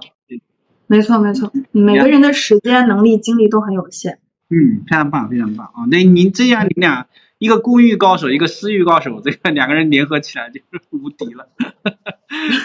那那那倒也没有，只是说我们。就是互相怎么说呢？就是互相彼此相信对方的专业性嘛。对对对对，嗯，这个是非常好的一件事情。对，就是很多时候，我们我们之前为什么说要做共享 CTO 呢？我们发现一个事儿，很多这个呃，因为因为 CTO 做技术嘛，他比说一个。理科生吧，或者理工男，对吧？在在在这样一个人设，但是呢，我们很多知识付费的老师呢，他们又偏文科啊，所以这个文科跟理科之间就会打架，就是两个人就合不好，对吧？所以所以所以之前那个很多老师有像像吴晓波老师，还有很多老师，他们都开始自建团队，后来发现你招一个 CTO 就很难，因为两个没有共同语言，就合不到一块去。对，所以但凡是。CEO 能够跟 CTO 能够融洽相处的这个产品啊，这个团队啊都不差，对吧？因为这个它它是一个很难的事情，所以后来我们萌生了一个要做好大家的共享 CTO 啊，要要成为最懂文科生的理科生啊，对吧？一样的就是能够呃互相连接，能够互相支持啊，就是对，如果一个团队能够很重要。我们之前其实有想过，就是这个其实是个题外话。我们尝试有去做 SaaS，但是我和云帆的基因都没有技术基因，就是啊，去去写写代码呀，去做这种搭建。加上我就行了啊，加上我就行了。我们 靠靠你了，靠你了。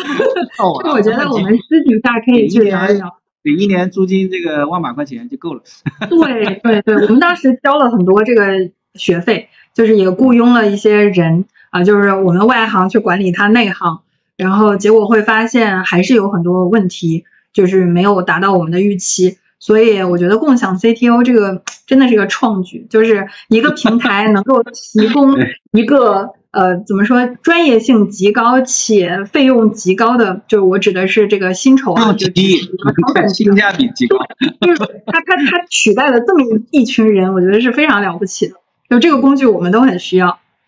感谢感谢啊，那行，那作为 CTO 来讲，也也想今晚想请教一下啊，这个作为 CEO 方的一些这个做法啊，跟大家分享分享 CEO 是怎么呃考虑这个咨询类产品的这样一个设计的，对吧？就是跟我们分享分享你们的产品体系，因为以前咨询都偏线下嘛，偏传统，而你们把咨询变成了一个漏斗，对吧？那跟我们分享分享你们的一个产品和服务是怎么去设计的啊，怎么去衔接的啊？了解，就是呃。我想问一下，就是呃，就比如说我们是如何去去做行业分析和拆解品牌吗？还是啊，它不是不是不是，就是构建一个怎么说呢？就是怎么样把你的产品体系化，对吧？就是你的产品，比如说哎，这个应该不止一个产品嘛，就是关于那个知识付费的产品一个，就怎么样去设计这个东西？为什么这么设计，对吧？有些人一上来设计一个一万的，或者说十万的，那别人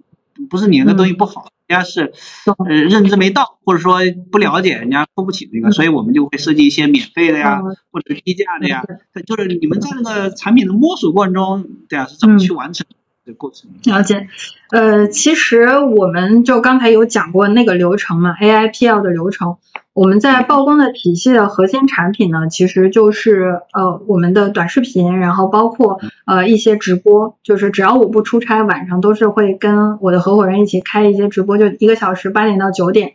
然后重点去聊的就是我们呃日常工作当中会就是。拥有的一些洞见、发现，然后包括呃这个服务企业的过程当中呢，就是一些体悟啊，就会在包括潜移默化、润物细无声的去用数字化的思维去影响我们的这个 B 端的客户。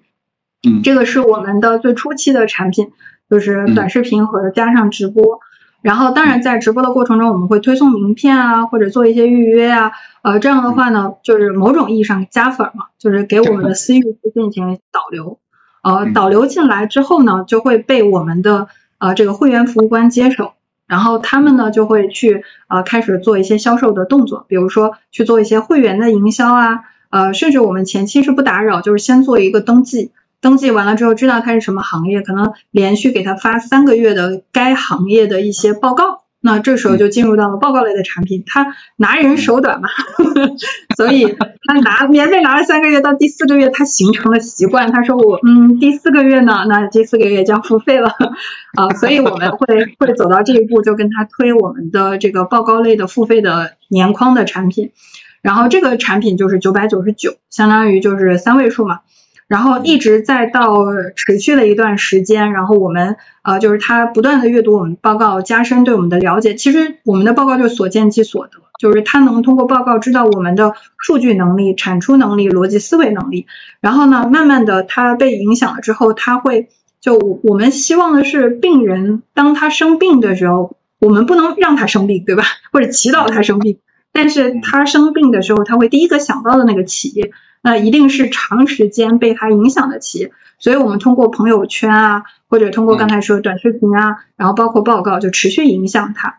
然后持续影响之后呢，这个时候我们会推出一个培训类的产品。OK，那些报告你都看了，你如果觉得有价值，但是那些都是资讯价值，你没有方法论价值，你想要。成为或者是变成一个可以去做这些报告的信息的抓取和信息的解读的这种能力、分析能力，那么你可以尝试去报我们的一个五位数的产品啊，过万的产品，差不多将近两万块钱啊，就是一万九左右，然后去去做这么一个呃这个偏呃从数到道的这么一个路程，就是教给你方法论、数据分析的方法论，从呃数字化的定位到数字化营销到管理。就是能够涉及到企业的三个核心板块，就数据能应用的三个板块，我们都会囊括。我在长达两天啊，这个关上门来的这种啊，这个司呃，就是我们叫总裁营的课程啊，他就会获取到这方面的能力。然后再往后呢，在总裁营里面，就这个给大家说一个数据，我们总裁营里面会有百分之五十的客户买我们的咨询年框。啊，然后深度影响，就是他越听越慎。为什么呢？你在里面去讲了，哦，原来数据里面有这么多的奥秘，原来数据里面会藏着那么多的问题。就是他看完了之后，他最大的感受是，OK，很完整，很系统，但是我可能没有能力去做好这件事。包括我自己去发现自己病不轻，或者是发现自己有病。就是你，你有时候就体检的时候才发现生病嘛，不体检人怎么会发现自己生病的？所以他就在这个过程中对自己做了一个深度的自我剖析，剖析的过程中发现了问题，然后他就会在课程的间隙拉着我们说，呃，来聊聊我们自己的问题吧。当他开始愿意去吐露他自己问题的时候，他就已经进入到了我们年框客户的这个目标跟踪的范畴。那我们就会根据他的这个。产品嗯需求类型吧，去给他做一个定制化的产品方案，当然也会根据他的预算。那做到年框基本上都是呃这个差不多将近百万的这么一个付费的一个项目啊，所以它是这么一道一道，就是一个呃支付的金字塔金字塔吧，从免费的到九百九十九，再到五位数、千位数、五位数呃就呃千元或者是万元的这样一个产品，然后最后再到十万、百万的这么一个产品。嗯嗯嗯嗯，这个培育过程这个很丝滑，但是很很漫长。客观来说是很漫长的。我们一般很有耐心，确实也很有对很有耐心。所以我要每天就是非常忙，就是各地做分享，各地做这个教育，各地见客户，就是没办法，因为你需要润物细无声的，就是先利他。人总是要先利他，你得提供价值，你才能被别人所认可，被别人所看到。和为别人所用啊，我结束对自己的定义很简单，我们就是商家的工具，工具人啊，所以当他意识到这个工具很好用的时候，他就会选择我们。嗯，哎，但你没有发现这个这个模型很有意思是什么？就是说，我们不再需要像以前那样的做那个大客户销售了，对吧？那种那种对客户的跪舔，对吧？就是那种百万级别的。以前想想都挺可怕的，要要要要各种各种的那个，要要去跟他去磨啊，甚至要请他吃饭呀、喝酒啊一系列，因为大客户给人家的印象就是那样，而且各种各样的定制，对吧？就是，嗯，但是我们现在好像是一个漏洞，哎，我们进来的时候都，哎，都是小客户或者不知道大小，对吧？就进来的按照免费到低客单价到高客单一个一个一个一个养成过程，就是我们发现我们的销售形式简单了，我们只要把那个。呃，那个免费端那个口子加大就可以了，对吧？只要你把你的那个免费的短视频直播，哎，给它放大，然后它就一步一步的转化就可以了。嗯，没错没错。其实这个以前我我觉得啊，就是就是跪舔大客户的这个阶段，是很多的创一代在的，就是他会有这个酒桌文化。但是你会发现二代起来，包括一些新锐品牌的老板，然后包括一些机构的负责人，是咖啡文化，就是我们。他他们会非常冷静、客观和理性，就是他他更在意的是你进来作为一个工具或者作为一个补充力量，你到底能给我带来什么？你能给我带来的这件事情远大于呃这个我们之间的关系。嗯，所以这个我们在做咨询里面，就是更多的还是回归商业的本质，就是买卖。就是你卖的是什么，我买的是什么，你提供的价值和我就是跟你交易支付的这个价值对不对不对等啊？所以只要你在提供一个有价值的服务，呃，我们的客户一定是认可的。所以呃，在我们的服务列表里面有相当多的客户是从一九年就是 TP 的时期都在跟随我们，到现在还是我们的客户。就是我们换了业务说不重要，你换了业务，我们也换。合同就好了，就是一句话，就是我觉得这个背后更多的来自的是信任，就是他们在使用的过程当中，确确实实感受到了价值，然后感受到了我们的真诚，感受到了我们作为第三方视角的补充，所以他愿意长期购买。嗯，我觉得你你讲这个也特别符合我们内部跟客户之间的分享一句话，叫服务是最好的，就是没错。没错，服务也是一种产品。对，帮别人解决了问题啊，产生了价值，那自然而然，呃，销售就就就自然形成了，对吧？嗯，没错没错。嗯，那很很好，很有意思。对，对我觉得我觉得也值得大家学习啊，是这样一非常丝滑的一套流程啊，就可以就可以解决很多那些专业啊就不想不希望去放下身段去各种跪舔啊，各种把时间花费在无聊的这些事情上，对吧？我觉得我们。小时候也一样的，你说我一个程序员，包括我们的团队啊，都希望说，哎，这个呃价性价比很高，然后呢，开始进来的时候也不分大小，但慢慢的呢，大客户可能有更多的诉求，对吧？那然后这时候呢，就简单很多啊，就就是在在家里面去啊去增购啊，去不断的去根据大客户，那他了解我了嘛？因为开始的时候我们就很简单，然后后面这也很简单，对吧？嗯，就不需要。在在那个呃双方的信任啊，或者认识那个阶段花太多的力气，对我觉得这个思路非常好。嗯，哎，这里面就是能不能给大家介绍一下你们的专业的东西？就是你们怎么样去拆解一个品牌、一个行业啊？就怎么样给？问到最核心的了。对对对对，这个讲专业的，讲专业了，对吧？讲的好，这个我们也买一个。可能我们不是消费品，我们是 SaaS。什么时候做 SaaS 都告诉我们一次。OK OK。呃，这个确实是我们的很核心的东西啊，就是我也愿意在小鹅通这样的一个开放性的平台，因为我觉得我们两边的客户是有一些共性的啊，所以我也想就是，就既然是一个开放的理念，就把我们的数据分析的一些核心方法论跟大家做一个这个探讨。哎，对，就是呃，可以，这个时候可以拿出你的笔，拿出你的本子开始记笔记了。就是，首先我们分两个维度啊，就是看行业和看看品牌，就是两个维度，一个是宏观，一个是微观。在看行业里面呢，我们核心需要关注的是它的规模和增长，就增量。然后特别是在传统电商平台，比如说天猫。它会有分一级类目、二级类目、三级，就是它会把类目从大往小的细分。那么你就要关注你所在的就是最末级末端的那个类目，比如你你关注的是一个三级类目，那么你不仅仅你要关注三级，你还要窜到二级、窜到一级去看你所在的大的行业的这个天花板在哪里。所以第一个要关注的是我们的这个规模和增量啊，因为呃规模和增量决定了你能够这个在该平台下。啊，达到的天花板是什么啊？然后呃，在行业里面，第二个需要关注的呢是头部的品牌店铺以及商品啊，这是三个维度的数据啊。首先，为什么关注头部品牌？你要知道，呃，这个店铺的经营里面，很多时候它不是自营，有的时候是自营加分销。比如说，很多的海外品牌在电商里面也会有大量的分销。那么我们知道品牌，就会知道它的整个的行业的渗透度有多少。也许他自己的店铺做的稀呃这个稀烂，但是它的分销铺设非常好，它都是值得我们去学习的啊。所以我们要关注品牌。第二个是关注店铺，店铺核心是关注那些自营的。这个品牌啊，因为呃，确实啊，我们所知道的珀莱雅也好啊，然后包括薇诺娜呀，甚至花西子啊等等，他们真的都是以自营为主的啊，甚至靠自营穿到了整个行业的 top 啊，所以我们就需要去了解靠自营的这个品牌和品这个店铺它是主主要怎么经营的，包括至少能够了解它的数据。然后第三个就是单品，为什么要了解单品啊？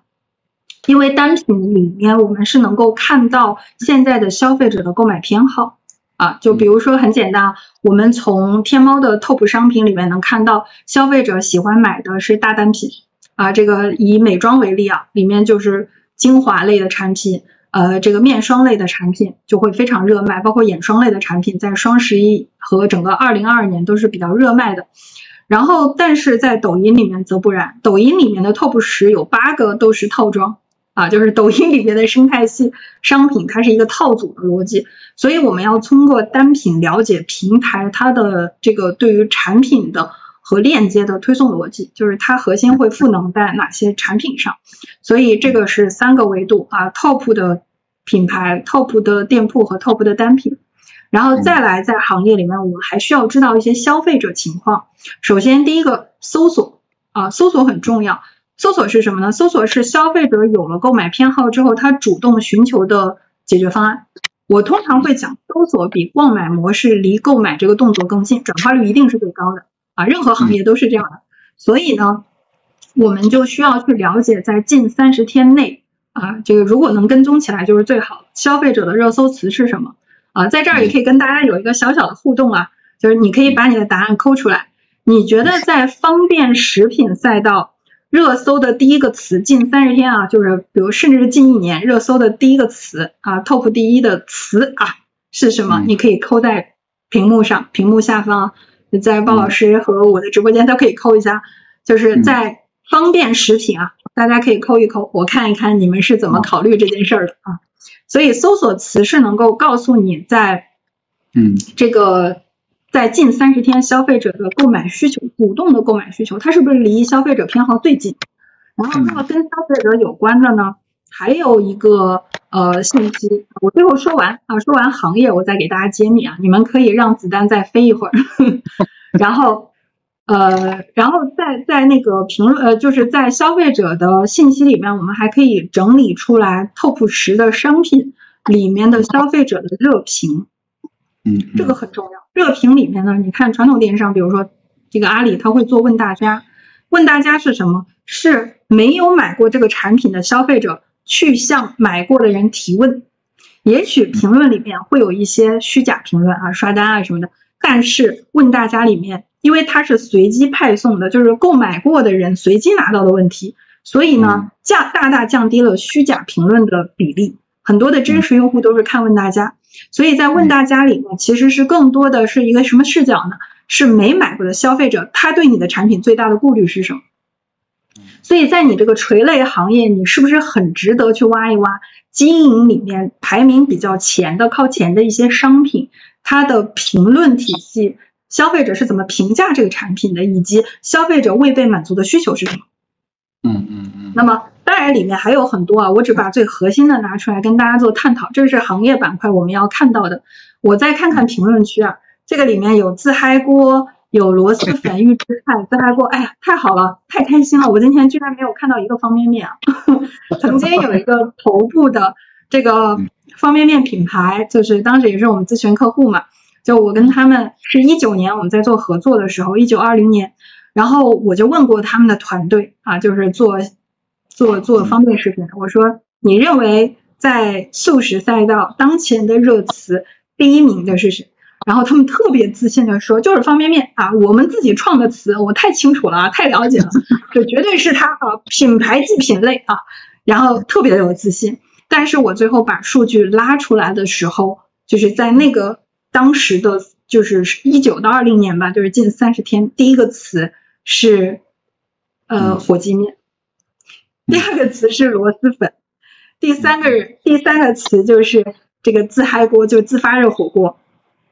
很诧异，让他们非常诧异，真的是颠覆了他们以往的，就是消费者已经迭代了，但是商家还站在原地，所以这就是我们为什么要跟踪近三十天的消费者热搜词的原因，就是目的就是实时的啊这个同步的去了解我们消费者现在当下最喜欢的是什么。呃，我们有一个客户啊，他是做冻品的，就是零食呃冻冻品食品啊，就是嗯面点，我就不说是哪一家了，就中国最大的一家，你们自己脑补啊是哪一家？呃，这家企业呢，它呃就是汤圆啊、在今年的元宵节的时候，我们给他去看了一下汤圆的热搜词，这个最后的结果都已经把我给震惊了。这个排名第一的热搜词，居然就是在元宵节期间，居然不是汤圆儿。第一个词，那你说可能是元宵，也不是，是叫“兔兔汤圆” 这四个字，嗯 你难以理解吧？兔兔汤圆，哦，我我当时都震惊了，我说哇，这个这个词这么有热度啊！包括在三月份，在酸奶领域，特别是低温酸奶里面，第一名的词是什么？第一名的词叫希腊酸奶。嗯它的这个这个搜索量、搜索人数其实是超过“酸奶”这个词的啊，希腊酸奶，哎，很有意思。所以一定要紧追时事，消费者的主动的搜索习惯，数据是动态的，我们要在动态的情况下，动态的去了解消费者偏好的趋势和动向。这个是在行业里面我们要看好，我们画一个分隔线，聊一聊品牌我们要看什么。嗯首先，在品牌，我们是以果推因的啊，就是我们的销售，就比如你现在关注的是哪个品牌，我们就拿一个品牌举例啊，这个花西子啊，花西子的这个创始人和团队，如果你听到了就当没听到啊，这个我们只是把你当成一个例子啊。好，以花西子举例啊，我们要看它在传统平台以及新媒体平台一样的，就以果推因，我们先要去看到它近十二个月的交易额、访客数、客单价、转化率。为什么？因为我们知道它的流量变化怎么样，有没有一些这个节奏，它的成交变化怎么样，它的转化是什么样的一个曲线，以及它的平均的月度的客单价如何。这样的话，我们是能够呃把握到这个品牌在过去的一年里面，特别是在它的自营的平台，比如说这个店铺自己的自营店铺，它的一个路径成这个增长路径或者是衰退路径。嗯，然后这是第一步，这是结果结果项。好，我们在这个结果项里面会描绘出和画出一些相对来说比较特殊的月份，比如说它起就是突然突起和增长的月份是哪个月呀？或者是突然出现了下滑是哪个月？我们一定能在这个轴线里面看到一些特殊的月份。好，我们把这个月份抓住啊，抓主要矛盾嘛，它增长了一定是做了一些事儿嘛。对吧？下滑了，一定也是呃做错了一些事儿嘛，所以我们就把这个特殊月份拿到去看细化的流量来源和成交来源，就是在这个月里面，它的特殊月里面，它的呃这个成交的销售的源头是谁，以及在这个月里面它的流量的源头是哪，就哪一些流量，哪一些成交是它最主要的啊，我们把流量都称之为就是渠道。呃，核心渠道或者核心的销售人员，那哪个销售人员在帮他带销量？呃，这个是我们可以在平台下能够拿到消费者的进店路径以及成交路径的，抓主要矛盾就行了。如果这个品牌它，我举个例子啊，它在淘宝直播里面卖的特别好，在这个月，我们是不是就需要去了解一下它淘宝直播到底是自播还是达播？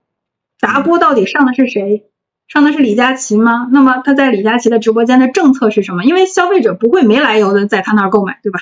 啊，所以就是包括你在呃分析的过程当中，你你可以分析到，哎，它可能核心的成交来源是来自于直通车内部的一些工具，那么你就去研究一下，为什么它是不是能抓住那个核心词？它为什么能在这个渠道里面成交比较多？它一定是我们看到所有结果一定是有原因的，然后走到这一步就抽丝的剥茧，然后去看它的一些这个。核心的进店的流量以及啊进店的成交就 OK 了。啊，走到这一步其实都已经解决了很多问题了。再往下就是个性化会出现的，比如说有一些品牌它的呃关键词搜索突然增长，那我们就去看一看小红书及其他的种草平台有没有一些种草笔记的激增啊，或者是我们看到它突然间销售下滑的很厉害，或者流量下滑的厉很厉害，我们去看一看是不是它付费收缩了啊，还是做的是还有竞争对手对它的狙击。等等，这些都是在现象的过程当中，我们动态的去看到底哪里出了问题。其实整个逻逻辑就是一个漏斗逻辑，加上呃抓主要矛盾，在每个节点抓主要矛盾就 OK 了。啊，从销售结果推到流量原因，啊，这个是对于品牌的拆解啊。当然里面还会有很多很多的细节，今天就不浪费那么多的这个公共资源去讲这件事儿了。对对对。啊，只是说就是跟大家探讨一下拆解品牌的一个思维。嗯。嗯嗯，我现在说这个呃没有，就是听得特别明白，因为很专业啊。这个，但是我感觉是对，感觉老师这个中国老师那个状态，我就觉得是专业的啊。一旦一旦老师进入到一个专业的这个状态，就很不一样的，我都跟我那个思维就跟不上了。对对对，但我感觉你说的很有道理。好，这个如果大家想要这个特别清晰的了解我们的内容输出物呢，就是可以去呃这个加一下我们的这个呃通过小额通吧，就是加一下我们的一些客户服务官，也可以关注一下我们丹老师的这个微信号，对，你可以加加一下是丹老师的号，对对，就是所以刚才我在听的过程中，我一直在想一个问题，就是说你看当一个。专业的人啊，然后能够输出知识的时候，或者说能够对于我们的客户提供这种啊知识的输出或者咨询的这个支持的时候，哎，那再加上一个私域运营的方式，哎呀，那就很好了，很完美了。所以，所以你你应该是咱们这个产品的这个 IP 对吧？就创始人应该是啊，你是输出内容和提供服务的那个人啊。刚才那个。云帆啊，应该我感觉他应该是一个私域的操盘手，对吧？是的。然后如何如何去包装，如何去能够给客户提供这种啊私域的服务，对吧？嗯嗯，非常好。那这里面可能我还有一个呃一个问题就是，嗯，咱们这个呃咨询类产品是标准化的吗？或者如果是非标的话，那怎么怎么把它标准化呢？这个对吧？就是因为最怕的就是非标。非标的话就成本很高啊，就包括我们做软件也是一样的，就是如果是一个标准化的，那还好，就是当量很大的时候呢，它就呃比较理想。如果非标的话，可能就比较痛苦啊，然后性价比可能就没那么高。你们怎么样去平衡这种标准化和非标的这个问题呢？对，嗯，首先我看评论下方会有一些这个我这边的这个回答一下。朋友这个提的问题啊，就是这个问题我先留着，我们最后再再来跟大家举一些例子，方便大家理解。我们还是进到主题里面，这个鲍老师问的一些问题啊，嗯，确实咨询是非标的，这个我们不隐藏的去讲，说这个对人才的培育、发现以及培养都是呃非常重的啊。然后，但是我们尝试呃，因为在服务的这个。就是我们差不多到现在为止服务了将近四五百个客户了，在我们服务了这么多客户里面，很多是垂类赛道是有相似性的嘛。我们确实也也也准备了一些这个相对把它标准化的一些动作。然后其中呢，就是有一个比较有代表性的产品，就是电商医生，它是一个年框类的产品，就是一年会有四次交付，这个交付是线下的，就是跟客户面对面的，有一整天的时间去讨论。我们也会准备一些。数据和呃这个洞察素材结论，就是在呃现场上去做分享啊。当然这个过程中客户也会提前讲一下他的需求，然后呢我们就把这个洞见等等这一套东西会在呃线下见面的机会用半天的时间去做讲，然后下面用半天的时间去做讨论延展。呃所以呢这个是在流程上面我们会有这种四次见面来去解决问题。而这四次见面的定义呢，我们会有建议，但是更多的是贴合客户，因为呃会有一些呃我们常常呃一般建议的是几个核心大促，因为都知道电商最重要的是大促嘛，双十一、六幺八、三八女王节，再加上它的一个店庆。但是事实上呢，我们在实际操作过程当中，绝大多数客户会选择这这四次。啊，这个年头、年中啊、年年下下游，然后最后一次。啊，这个它会有一个这样的系统化的全年度的一个复盘，呃，所以呃，在里面我们发现的个性是什么呢？比如说财年，有的企业它的财年它就不是规规矩矩的一月到十二月，它的财年就是它它的财年可能是呃这个年终是它的一个财年的起点，所以可能会根据它的财年做一些这个复盘类的和规划类的动作，这是一个。第二个就是会有一些企业会做新品上新。啊，就是它会有一些呃 big day 或者 campaign 一些大的这个自己的自主的活动，那我们就要定针对它的自主的活动和一个比如说官宣代言人等等一些巨大的动作来去做一些定制化的节点设计啊，所以总而言之呢，既既然这个电商一商它是定制化的，我们在节点上交付的节点上是跟客户这个商量的。啊，这个是我们的第一个去做标准化和个性化的一个呃，这个在交付物上的一个动作。然后第二个呢，就是我们的一个流程啊，这个又说说到管理了。嗯，你知道，就是培养出来一个咨询顾问是非常相当困难的啊，需要通过理论的支撑，加上案例的喂养啊，这个实践的喂养。所以我们有一个叫内部叫一二三战略啊，我是三。呃，这个一二三战略是什么？三就是我啊，就是专家，我们称之为小石头，我的花名叫石头啊，就是小石头。然后呃，二是什么？二是能够跟客户平等沟通的顾问。一是数据分析师。那么我们的所有的员工进来都会经历一个试岗啊，我们的试岗是三天。就是是骡子是马，就互相选择。你进来，你适应了啊，这个强度你就留下来。你对这个行业感感觉热爱就留下来，如果不热爱就拜拜啊，反正我们和平分手。就前三天是让他体验的，然后三天之后就会开始进入到项目里面，因为我们有一些报告嘛，那么所以这些报告类的、行业类的一些比较基础设施的，都是由我们的新人来完成的。那我们当然是有一个非常强大的。这个培训体系，我们的培训叫做解数大学啊，就是内部对内的培训，就是把我们的这个学员从如何取数啊，如何了解这些工具，如何系统化的搭建框架啊，这个所有的一切啊，包括如何写结论啊，就是如何可视化啊，就是所有的一套东西都是成体系的培训去输出的。也就是说，他从进来啊，除了前三天的试岗，然后一直到他的呃能做出第一份报告，基本上一个月。就是我们一个月就能成型一个能给大家做行研报告的人，小白啊，他从可能对电商一无所知，到他能输出一个标准化，因为我们是有框架的，有培训框架，也有填充框架。那么在这个过程中，我们就会有第一轮的淘汰，就是哪些人是属于在协作的过程当中，让我们觉得有潜力的，对数据有敏感性的，写出来的东西是突破模板的，有自己的深度思考的，那这一部分人呢，会成功的进入到第二个阶段。然后不成功就拜拜了。到第二个阶段呢，就是开始我们第二次合作，新人进来第二个月的合作很很残酷，就要跟我合作了啊，因为嗯我的时间很少，呃，所以呢我能够对内的沟通是很有限的，所以呢他们嗯我们整个人力资源的体系就是尽可能抵着我的时间，比如说开一个启动会议。然后整个流程，比如说会议纪要、脑图，就整个流程都是我们的现有的框架 SOP。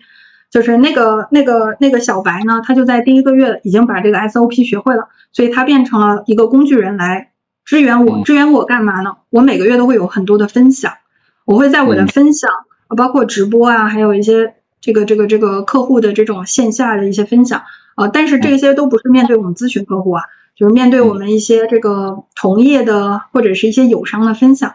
就是在这些素材里面，我们就会跟已经通过第一个阶段的小伙伴们去进行协作。啊，就是让他输出材料，然后最后我来判定这个材料的可用性。通常他做这份材料，我们最多只给七到十四天，做完了之后，他需要到我这儿来评估，然后最后有一段的时间去修改。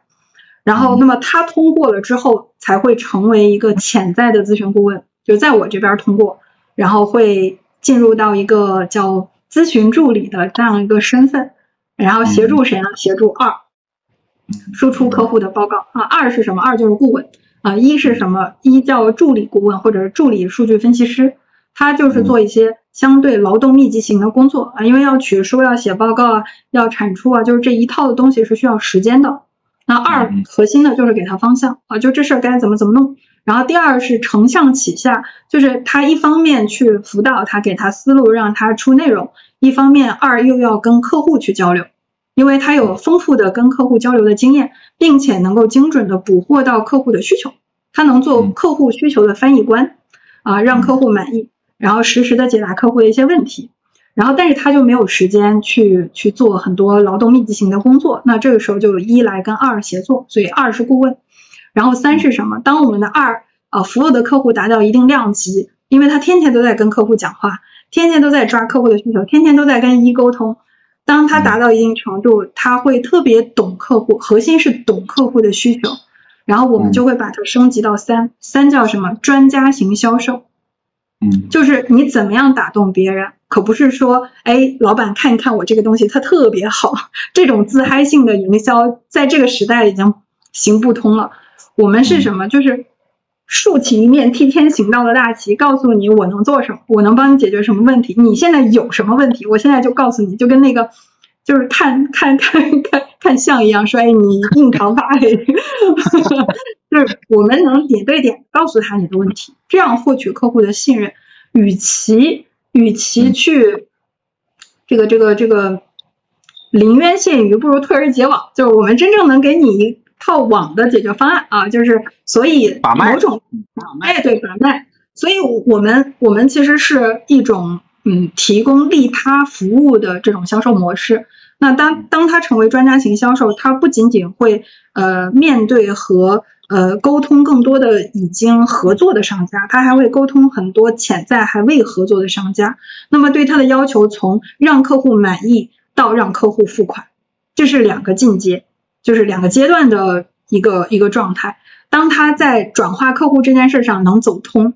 他就可以去做分享了，代表结束去做 two x 的分享，就在一个一千人甚至是呃这个更大规模的一个大会上。代表简述去做一个内容的讲演，而且他的讲演一定很出彩，因为他能让那么多的客户满意，且能让客户去为了他的认知付费，那他的认知一定是被喂养起来的。所以这就是我们的进阶过程，就好像发现客户一样，也是一个进阶的过程，就是呃这个一步一步的，称之为爬泰山吧，就是每 把爬泰山的每一个步子，然后就拆解成一步一步的台阶，最后爬上去。那往往我们的人。我们很少招呃拿来主义的人，就是你说我们友商，我们会不会挖友商的分析师？绝对不会，no，我们不会。原因其实很简单，不好用，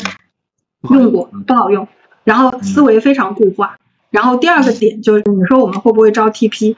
呃，也不会，原因也很简单，就是很多的 TP 他嗯非常固步自封，他会特别深信自己熟悉的那一套。但是他无法跳出思维的圈，就他无法举一反三。但是我们的客户呢，又不是一种类型的客户，他又不是那种就只有美妆，我们还有宠物的，就是他要不断的去适应客户的变化，去做动态的调整。唯一不变的是思维的逻辑框架，但是需要动态的变化的是客户的需求和他的类型和他当下所处的问题的判断。所以后来用来用去，发现还是自己培养比较好，所以我们就用了一个最原始，然后最最痛苦的一个办法，就是啊，这个从招到小白，只要热爱数据、热爱咨询，然后一点一点一点，一张白纸啊，好好，对，一张白纸去写，嗯，对，所以还付出了很多惨痛的时间的代价和成本。嗯，刚才你在讲那个那个那个模型啊梯队的时候，让我想起了一个行业，好像是，就是这个医医生啊，你看，先是护士，然后那个什么见习医生啊，然后主刀医生，还有主任医师，对吧？没错没错。没错，对对，就所以我们才叫电商医生，那个核心的产品。对，你要培育出来一个医生，你是要拿理论知识以及。这个病人的这种临床实践来去喂养他的技能的，嗯嗯嗯嗯嗯，对，嗯，这对非常非常棒的一个一个过程，其实确实也是一个，呃，也是一个非常不容易的一个过程，因为很多都要从开始培养嘛，因为对于啊一个新兴的行业，对吧？就市场上很多的这个人才是很缺乏的，或者说他不好用啊，因为他原来的那那个框框已经把它固化在那。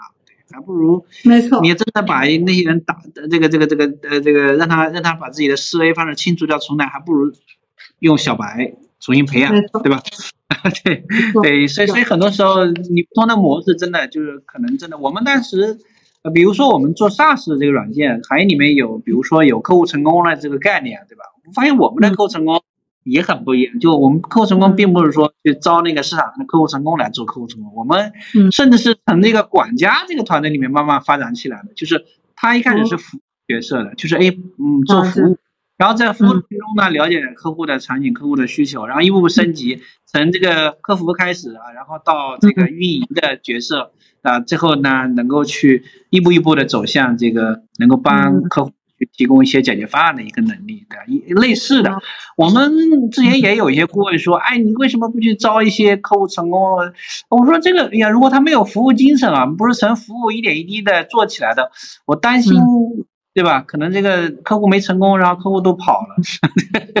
所以所以类似的，因为玩法不一样，跟跟原来很不一样，你的颗粒度啊，然后运营模式啊，服务模式都有很大差异。对，是的，是的，就是以客服为中心的，就是以管家为中心的，我特别特别认同，因为很多的企业啊，就是我感觉是呃这个手怎么说呢？就是它不是。呃，客户导向性的，它是销售导向性的，就是把客销售目标定好，然后分分分分到大家，然后你每个人背多少。但是事实上，你分到每个业务人员，这个太基于人了。就这个人销售能力强，他就强；销售能力弱，他就弱。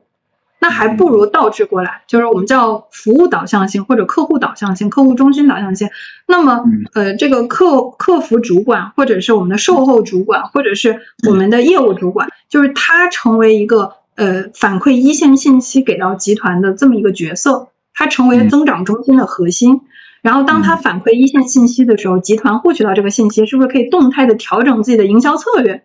自己的这个教育体系，用户教育体系，当他获得这个信息之后，他是不是可以把这个流程复制粘复制粘贴下去？那么，无论能理解的销售人员以及不能理解的销售人员，他们是不是都可以去应用这套体系？就是能力就这样。所以咨询也是一样，它虽然不可以标准化，或者是它确实是很基于人，但是当你特别懂客户的时候，你把懂客户的，就你现在不要管那个流程。是什么？它怎么搭建的？你就把你这个一二三四弄好，它某种意义上会降低对人才的需求的这个高度和难度，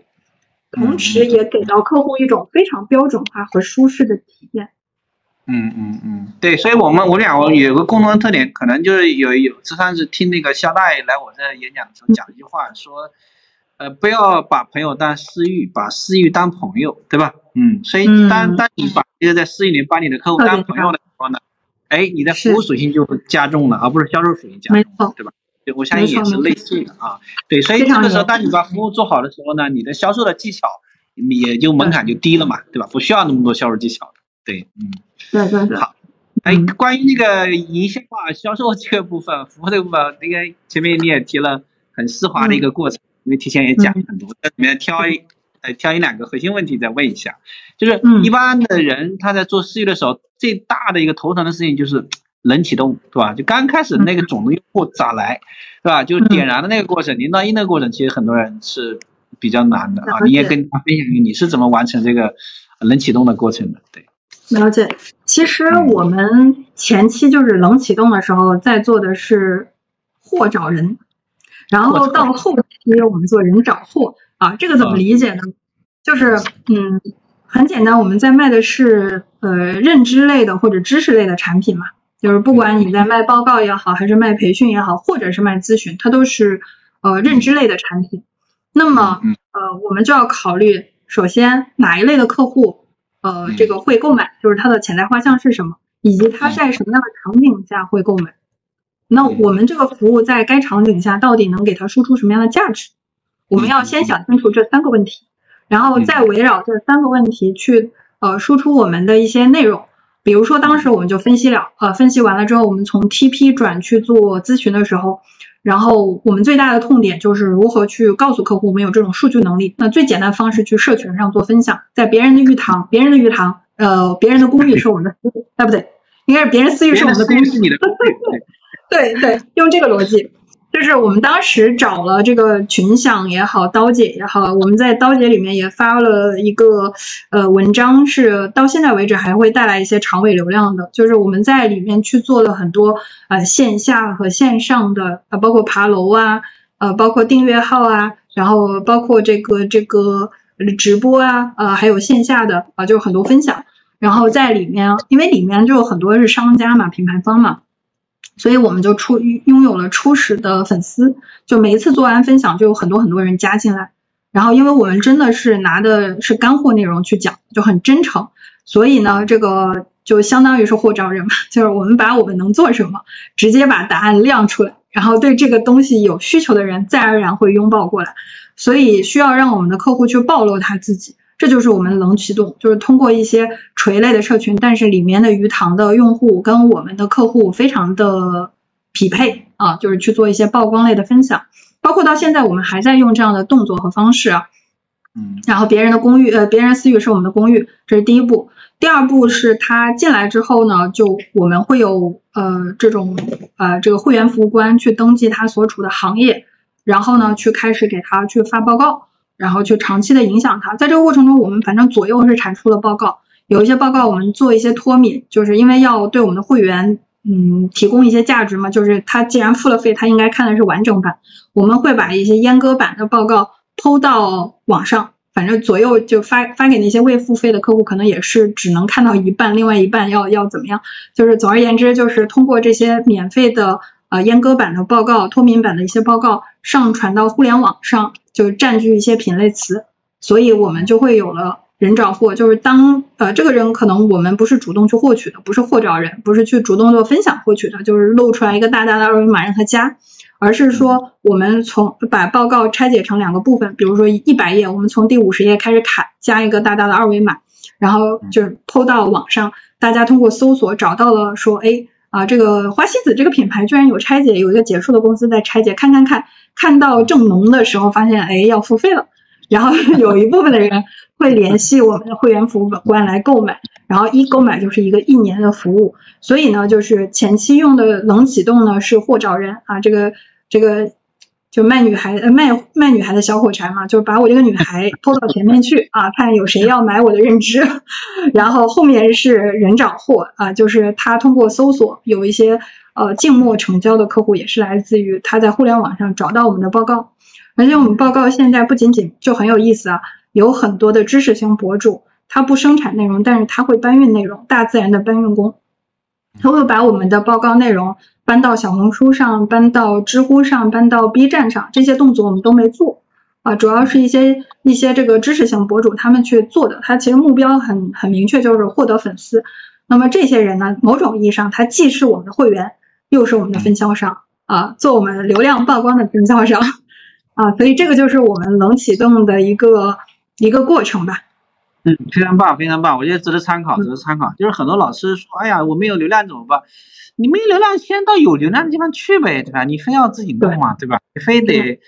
就是说你你你现在创业不了，你就给人家打工嘛，对吧？打工只要这个能够能够带来这个这个成长，带来带来价值，带来客户，你干嘛不干？对，就是你看我今天会的一些东西，不还是？这个若干年前在腾讯里面啊 待了几年，这个 对吧？就是就是学会了。认同。对，人只要能把一件事做好就好。就我到这把年纪了，我其实就是 特别大的深刻的感受是，人的时间有限，精力有限，能力有限，就还是要背靠背，还是要专精，就是把一件事做好。呃，就是你你就已经有足够高的壁垒来去抵抗竞争和外部的一些压力了。是的，是的，你缺什么你就去连接呗，不要一开始，一开始可能只有内容，对吧？这有些人连开始连内容都没有，你没有都没有，赶快去那个张阳老师那地方做助理啊，对吧？没做助理就会了，不是？对不对？这就是一个对成长的过程嘛。那谁一开始啥都有的，对吧？不可能的。你说你没资本啊？没资本的话，啊是是没有人什么都有，所以一定是一个成长的过程，对，慢慢积累的过程。我觉得冷启动，很多人提到冷启动。我觉得很多人提到冷启动问冷启动的问题的人，一般都是不想那么慢，都想快一点，对吧？都想直接拿结论，是吧？对对对，他都希望说一下都来了，对，所以所以我经常问问问一些人，就说，我说你老是在乎那个什么裂变获客，你有没有把第一个客户服务好啊？对吧？好像很多人都容易忽略这件事情啊，就是呃，他更想的是快速的去壮大。其实，嗯，这个事情发展不是这样子。嗯，没错，没错，沉淀是需要很长时间的，要有一种守拙的精神。其实我会发现，现在就是在所有的赛道里面能够跑出来的商家，他们如果一定要总结个性的话，第一个就是利他，他找到了一个利他的一个核心价值主张。嗯。第二个就是拥抱长期主义啊，就是他一定不是短短视的，一定不是这个想要快速获得什么的，就活下来的一定是有点手拙的。一定 一定不是利益驱动型，一定是价值观驱动型，就是理想主义者。我觉得只有理想主义者才能获得成功，某种意义上是这样，因为创业是反人性的，是熵增。就是我我之前有遇到过一些就是头部品牌的高管，因为后面成了一些好的朋友啊，他们内部会比如说要跳槽或者有一些想法，就包括想要创业，就是他会把他的信息传达给我，就是跟我去。去去去聊一些，因为我在创业嘛，那，想知道就是有没有捷径，有没有坑啊等等。就是我通常会直接问他说，你如果跳槽，你你你的核心目标是什么？是收入的增长啊，获得更多的这个资源，还是说增加一个光环啊？就是你到底想获得什么？然后如果说你仅仅是收入的增长，那么我请问你，你跳槽的下一家企业能给你多少钱？然后他告诉我一个数值，我说我这么告诉你吧。就是你如果接下来做你现在创业的这件事儿，可能或许十年之后，就是大前提是你成功了，你能赚得你现在打工赚的这个钱，是这样的吗？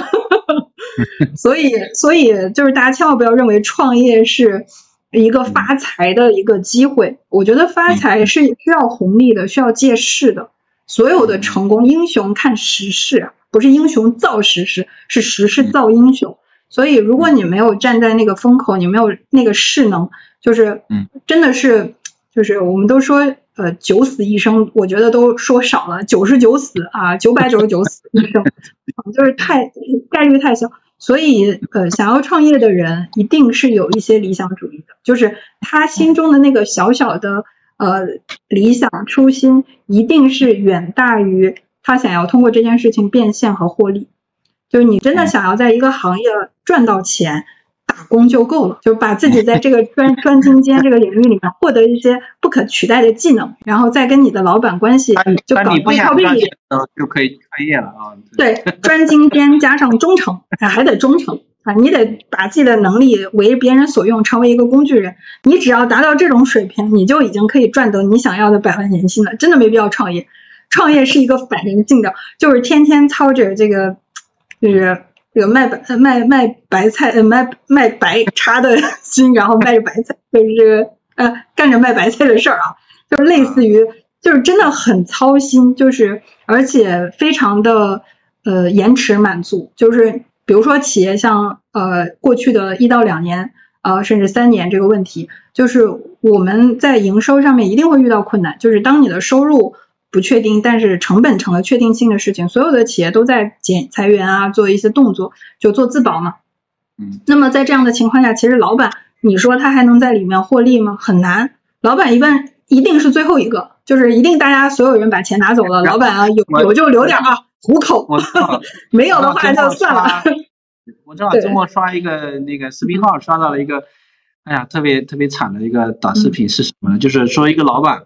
然后呢，呃，左边放了一，呃，这个一堆钱，然后呢又分给谁又少了一些，然后分给谁又少了一些，然后分到自己的时候只剩下几块几块的那个干瓣了。是的，是的，我我我我今天，对我今天还看到一句话啊，也跟您也跟大家分享一下，就是我我觉得我我看了挺触动的。他说，人生唯一确定的事儿是，任何人的人生都妄妄想，呃，就不要妄想能摆脱以下的三点啊。第一是人生是痛苦的，第二人生的呃是永远充满不确定的，第三个是你将工作到老。哎呀，我觉得太太经典啊！对，创业就是这种感受，就是永远是面对着不退不确定和挑战，而且你要工作到老，你没有办法躺平，就是这个世界上谁都可以躺平，老板是躺不平的啊！所以，嗯，那嗯对，大家这这个咱俩不能说太多了，所以说我这个周边人这个。要扔东西了，对，对，然后我还问一个问题啊，既然那么那么那么苦，对吧？那么惨，然后这个好不容易把客户弄来了，弄来之后，呃，是所有的客户我们都要服务吗？我们会不会对客户做一些有没有那个勇气对客户做一些筛选？Say no 有有是吧？客观呃，事实上我们会拒绝一些客户的合作，哪怕他有这个预算，也有这个非常强的支付意愿。嗯，我们挑客户核心看两点：第一，产品行不行；第二，团队行不行。哎，后来我在看那个巴菲特的一些投资逻辑的时候，我会发现他也是看这两点。我觉得历史总有惊人的相似啊。然后就是因为为什么要看这两点？第一个是产品行不行？我刚才讲过，产品是一，渠道营销是零。如果你的产品不行，我觉得我们的数据分析能力再强，就赋能给你，其实你没有办法做加法的。啊，因为你的流量是漏漏斗，就是进来多少啊，流失多少，你是没有办法把消费者留存下来的。同样，产品不行的话，你需要不断的面对拉新，呃，因为你需要增长嘛，那就要不断的拉新，老客户留存不下来，拉新的成本只会越来越高，因为现在是存量竞争，人口红利已经消失了，存量竞争下单个流量的获获客成本会越来越高。那么在这样的情况下，商家必然是不赚钱的。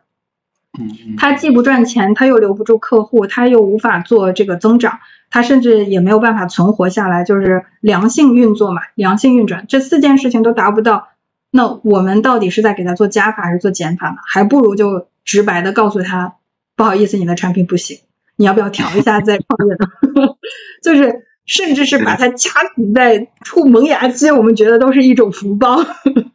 呃，然后这个是产品的问题，第二个是团队。就是呃，我不知道这个是不是所有的服务商都会遇到过内部团队有特别拥抱、特别开放，就是特别愿意跟第三方去交互的。但是也不排除有一些团队是抵触的，就是他有一种恐惧感，他觉得你是来取代他的，你是来呃这个叫什么呢？嗯，就是指导他的啊，外行指导内行啊，他认为自己是内行啊，这个这个，所以在这件事情上呢，我们其实嗯。更多的是去看这个团队他的初心，嗯，如果这个初心他的初心是团队一以以贯之的，就是为了增长，就是为了企业好，就是为了这个品牌越来越好，那我们就会跟这个团队产生更深度的链接，我们会让他意识到我们自己是竖白旗，告诉他我们不是取代你的，我们是帮助你的，不仅你的老板需要什么，你需要什么都可以找我们。甚至有一些营销资源，明明这些营销资源砸进去是能看出结果的，但是老板不相信你，没关系，我帮你去说服老板，因为他更相信外来的和尚，啊，都 OK 的。就是我们最终想要让这个团队理解的是，我们和他看向的是同一个方向，我们都是要去西天取经的啊，不是说你要去天竺，然后我要去这个另外一个西边呃东边的一个地方啊，就是我们方向是统一的，思想是统一的，然后。但是这个也不排除有一些团队在沟通里面，我们会发现他的目标并不在品牌和企业的增长，他的目标他只关心自己的 KPI，或者是他只关心自己的职位能不能保得住。就简单来说，纯纯的利己主义者。遇到这样的团队呢，我也会跟老板讲，你什么时候把这个团队长给我换了，或者你什么时候让团队的目标统一了，我们思想才能统一，对吧？就是否则里面的宫斗，对吧？呃，太太太激烈了，就是我觉得这件事是内耗，所以我们需要这个想清楚，我们未来要走的方向是什么，我们的目标是什么，我们的团队是不是在看向同一个目标？就这件事情是要统一的。所以针对两个客户，第一个是他的产品是无法留存消费者的，就是他的产品不好，没有过关；第二个是他的团队没有办法，就是。目标统一、可持续的增长、高速的自我迭代，就达不到这个效果的。这两个我们都不会去服务，而且我们会非常开门见山的跟老板讲清楚，我们为什么短时间内不是说永远拒绝啊，就是短时间内这两个问题你要去调整，调整好了，我们依然是呃可以是你背后的这个助推力，或者是你的一双翅膀啊，所以就是还是以终为始吧，就是。我们看到的是一个比较惨痛的结局的时候，我们就不会迈出去第一步。嗯嗯，结婚不是为了离婚。对对对，嗯，就跟他说缘分没到啊，这个还需要一段时间。对，我觉得你刚才那选择，呃，我可能在我理解的是以嗯，价值为导向，对吧？就是我们不仅仅说是要赚客户的钱啊，核心是我们能不能跟客户一起啊产生价值，对，共同成长，对，这个才是最重要的。否则的话，你只是收了他这一次钱，到最后可能没有后续了，或者更重要的是坏了你的口碑。他说你到最后没搞好，说你说你不行，对吧？说是因为你这个，对对对，这个这个就麻烦了，对，这就麻烦了，对。嗯，所以所以很多分块要要干嘛要叫叫帮助客户成功啊，甚至还有叫培优，对吧？嗯，跟投资一样，培优啊，这个这个我以前不了解什么学校是培优，为什么为什么要培优，对吧？因为优秀的人一培养更优秀，对吧？那个那个那个不想好的你怎么弄你也扶不起来，对吧？这个啊，所以啊，所以要在服务客户要培优啊，这个是跟他一起成长，嗯嗯，一起成长，非常好。嗯嗯嗯，因为你前面讲到那个讲到那个咱们那个呃呃小白呀，然后前面他的这种成长过程啊，就包括那几步走的过程。那我刚才在当时在想一个问题，就是现在今天这个 Chat GPT 的这样一个智能时代来临的时候，咱们这个对于这些小白或对于咱们这个咨询行业呃会产生怎样的影响？因为这个话题好像今天谁都免不了这个熟，对吧？就是谁都要去讲这个问题，我也不得不想我们怎么那个。这个 ChatGPT 相结合的一些场景，我不知道呃张老师是怎么考虑这个问题的？嗯，首先 ChatGPT 我们也在关注啊，毕竟大家都是这个同根同源啊，就是大数据板块下的一些智能的产物。但是我们是呃人力资源型的这样的公司啊，呃，首先有一句话我觉得特别有道理，就是呃很多的这个呃，比如说智力型的岗位，就以前可能就是。呃，劳动密集型的岗位和产业，大家会焦虑。呃，但是现在你会发现，当 ChatGPT 可以做啊，就通过图灵测试做更高级别的思考的时候，更像是更贴合人的时候，其实有很多这种智力型的岗位也会很焦虑。啊，比如说这个医生啊、律师啊，然后包括我们做咨询的啊，这个你要说这个，我我想去粉饰一下，说咨询啊是一个创造性的岗位、艺术性的岗位，它不会被取代，我觉得是纯扯的。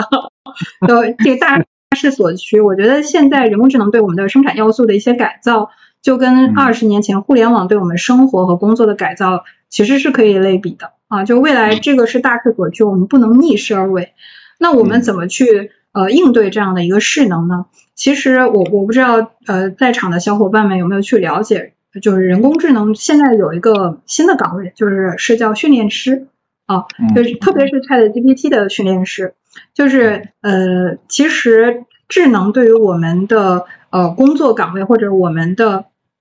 这个劳动的替代，更多的不是智能本身，更多的是使用智能的人啊，或者是使用智能的管理者也好，或者是我刚才说的 trainer 啊，就是训练师，呃，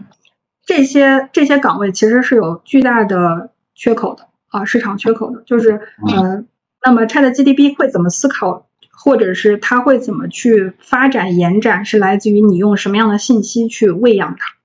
所以我们也在想，呃，希望用我们的这个这个思考数据和分解数据的这些方法论来去喂养我们的这个人工智能，达到和呃系统的或者是智能的这种交互。这样的话，我们就会有很多劳动密集型的工作会被智能所取代，我们只需要不断的去解决新的问题。然后使用小数据去发现一些趋势，然后最后把它创造成一种 SOP 的流程，然后应用下去就好了。我觉得它是一种互为补充，就大家呃呃这个这个智能它的优势是在于大数据标准化以及它的这个这个这个这个准确性和效率性。那么我们呢就把它最强的这个优势应用起来，然后我们在小数据里面看趋势啊个性化。的一些赛道方向，做一些艺术性的感性的判断，因为消费者的偏好智能不一定能分析出来，但是我们可以啊作为消费者啊这个这个感同身受啊春江水暖鸭先知，我们能感受出来啊，所以我们可以做一些艺术性的偏感性的小数据的工作，这样的话人和智能才能达到完美的结合啊，人解决艺术性的部分，然后智能解决标准化的部分。嗯嗯。呃，这个有一句话说，你要实在不知道怎么办，你问一下 ChatGPT。对，就是说你要把我干掉了，我该怎么办？是的，是的。你刚才提到一个小数据这个词，我觉得非常好啊，因为我们俩以前跟这个数据相关的或者大数据啊，很多这个行业里面人被大数据给给吓到了，觉得大数据什么都是大数据，对吧？其实恰恰相反，当 AI 来临的时候，大数据可能机器更擅长，对吧？而小数据呢，可能我们人更擅长，人更擅长，有很多体感的东西，那那个机器暂且还达不到，暂且还达不到。哎，还有一句话说，我看那个短视频上有人说。说，如果说你的父母让你从事的一些行业，你就别去了啊，一定会被颠覆掉的，对吧？啊，所以大家说，对，说你父母叫你报考啥，你要你要小心了，因为那些行业。他看到的是过去和确定性。对，他看到是，对对，所以年轻人多尝试一些新的岗位啊，我觉得非常好。嗯，包括刚才那个大家说的这些新的岗位，对，好。那这个话题啊，也给这个呃咱们创业者一些啊一些经验啊或者一些建议的一些分享吧。就是，对对对，因为你看到的这个呃企业啊或者说创业者也是多的，对吧？嗯，有哪些给大家一些嗯分享的东西？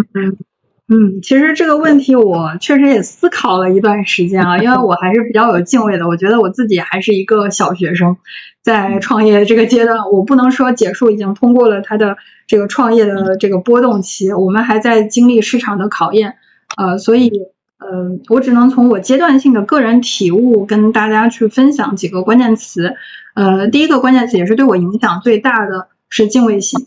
呃，就是人随着时间的推移，或者是随着经历的累加，然后他会从觉得自己能改变世界啊，像乔布斯一样，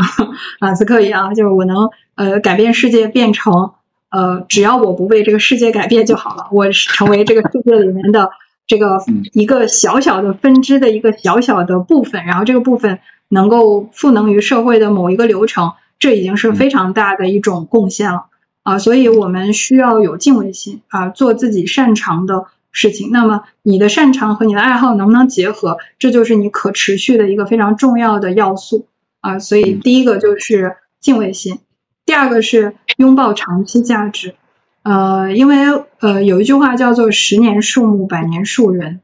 呃，就是一个人，不管是我去塑造我们的咨询顾问，还是说我自己个人被塑造。啊，就是我之前一直讲说“修行”两个字，人这一辈子都在都在践行这两个字。修是什么？修是理论学习，行是实践。就我们的一生都是在一个学习的过程当中，所以我们就需要有这种相对比较守拙的精神，就是相对能够不要那么的短视、急功近利。我们要尽可能的拥抱长期的价值。然后去在长尝试在长期的价值里面去塑造自己的竞争门槛。有时候任何一件小事情，给它加上时间轴，它就是不可取代的壁垒。就好像我们之前学过卖油翁嘛，就是他把一个铜钱放在那儿，然后把油倒进去啊，这个铜钱周边是没有被喷溅上的。大家说你为什么那么牛？他说纯手熟耳。行行出状元，我们能够深耕细作在一个垂类的行业，不管你的行业是怎么样的，深耕细作进去，然后在里面去塑造自己的技能和价值，我觉得这个才是最有，就是年轻人千万不要拼命的换赛道，换赛道才是最大的成本，他付出的代价是时间成本，这是第二件事。第三件事呢，就是利他，嗯，就是就好像我们提供的服务是一种产品。我们在做的这个任何一个消费品也是一种产品，那么我们作为商家，三幺五会爆料出来很多呃行业的一些问题啊乱象，那我觉得这都是阶段性的产物，终局一定是能存活下来的，一定是有能够产产生或者提供利他价值的品牌，而这个利他呢，它是对于一个社会化的，它不是说对某一个个体、某一个小的群体，它一定是社会化的。我们之前有服务过一家企业，我不太方便说它叫什么，但是我可以说它服务的人群是白癜风人群，他在做白癜风的遮瑕。我们都知道这个美妆里面会有些遮瑕，就是你哪里有瑕疵，我去遮遮盖一下。它其实更多的，我我跟他的创始人去讲说，你在提供一种非常强的人文关怀，你在让这些病人、这些个体拥有了走出去的这样的勇气，不被歧视的这种平等。因为你的如果面上有一些突出点，是很多人路人会盯着你看的，而这件事情盯着你看的目光就足以杀死你心中的那种自尊心。所以我说你，其实你做的不是一个产品，你做的是一种就是非常有价值的在做人文关怀的这样的一种输出，一定得有产业在做这件事儿，而它恰恰是抓住了这个细分人群的细分需求，最后使得啊它是这个产业里面最大的一个头部品牌，啊甚至它还在可持续的输出一些新的产品，比如说这个养黑的产品，让它的皮肤真正的能够呃某种某种意义上可以获得改良，就可以不用再用遮瑕的产品像正常人一样走出去，所以。对企业来说，还是需要得有一点点社会责任的啊，我们得需要有那么一点背负一点什么啊，这点什么我不能去很具象的概括出来。我觉得这点什么是到你人走到尽头，人都会到百年。我们走到尽头的时候，我们回望这一生，我们不仅在这个社会里面索取了些什么，更多的是我们做了些什么，留下了些什么，改变了什么，服务了谁。我觉得这件事情会让你觉得这一辈子真的是给自己点赞。我来过，我留痕过，我我我对得起这一生的时间和精力。我觉得这件事情是我们需要去从开始最年轻的身体，我们需要去思考和感知的。因为年轻太容易，呃，就是陷入到自己个性个个体的思维里面，太自我，太局限。呃，太没有敬畏心，或者就是有很多很多，还包括非常的急功近利啊，就是，但是世界最后沉淀下来，人家可口可乐，它是第一届奥运会雅典奥运会的赞助商，它到现在它突破了突破了多少个周期，它存活下来，不是没有品牌走不出中国，不是没有品牌跑不赢周期，是我们到底我们作为中国的企业，我们愿不愿意沉淀下来，对待这个社会，对待这个世界，提供。可持续的、有效的，这个拍拍良心，能够过得了自己这一关的价值，我觉得这个很重要。所以利他是我最后想说的，我的一点感触。嗯，好的好的，这个我们抓紧给这个张老师鼓个掌，一晚上一直听他讲都没来得及鼓掌。啊，谢谢谢谢谢谢谢谢大家，谢谢大家一点点拙见啊，就是谢谢大家长达这个我看有两个小时啊，就是陪伴。快两个半小时了，啊，对，两个半小时，哎，嗯，还是很感动的，嗯啊，非常好，非常好，真的学到很多啊，学到很多，希望说有机会，未来我们再有更长时间的交流。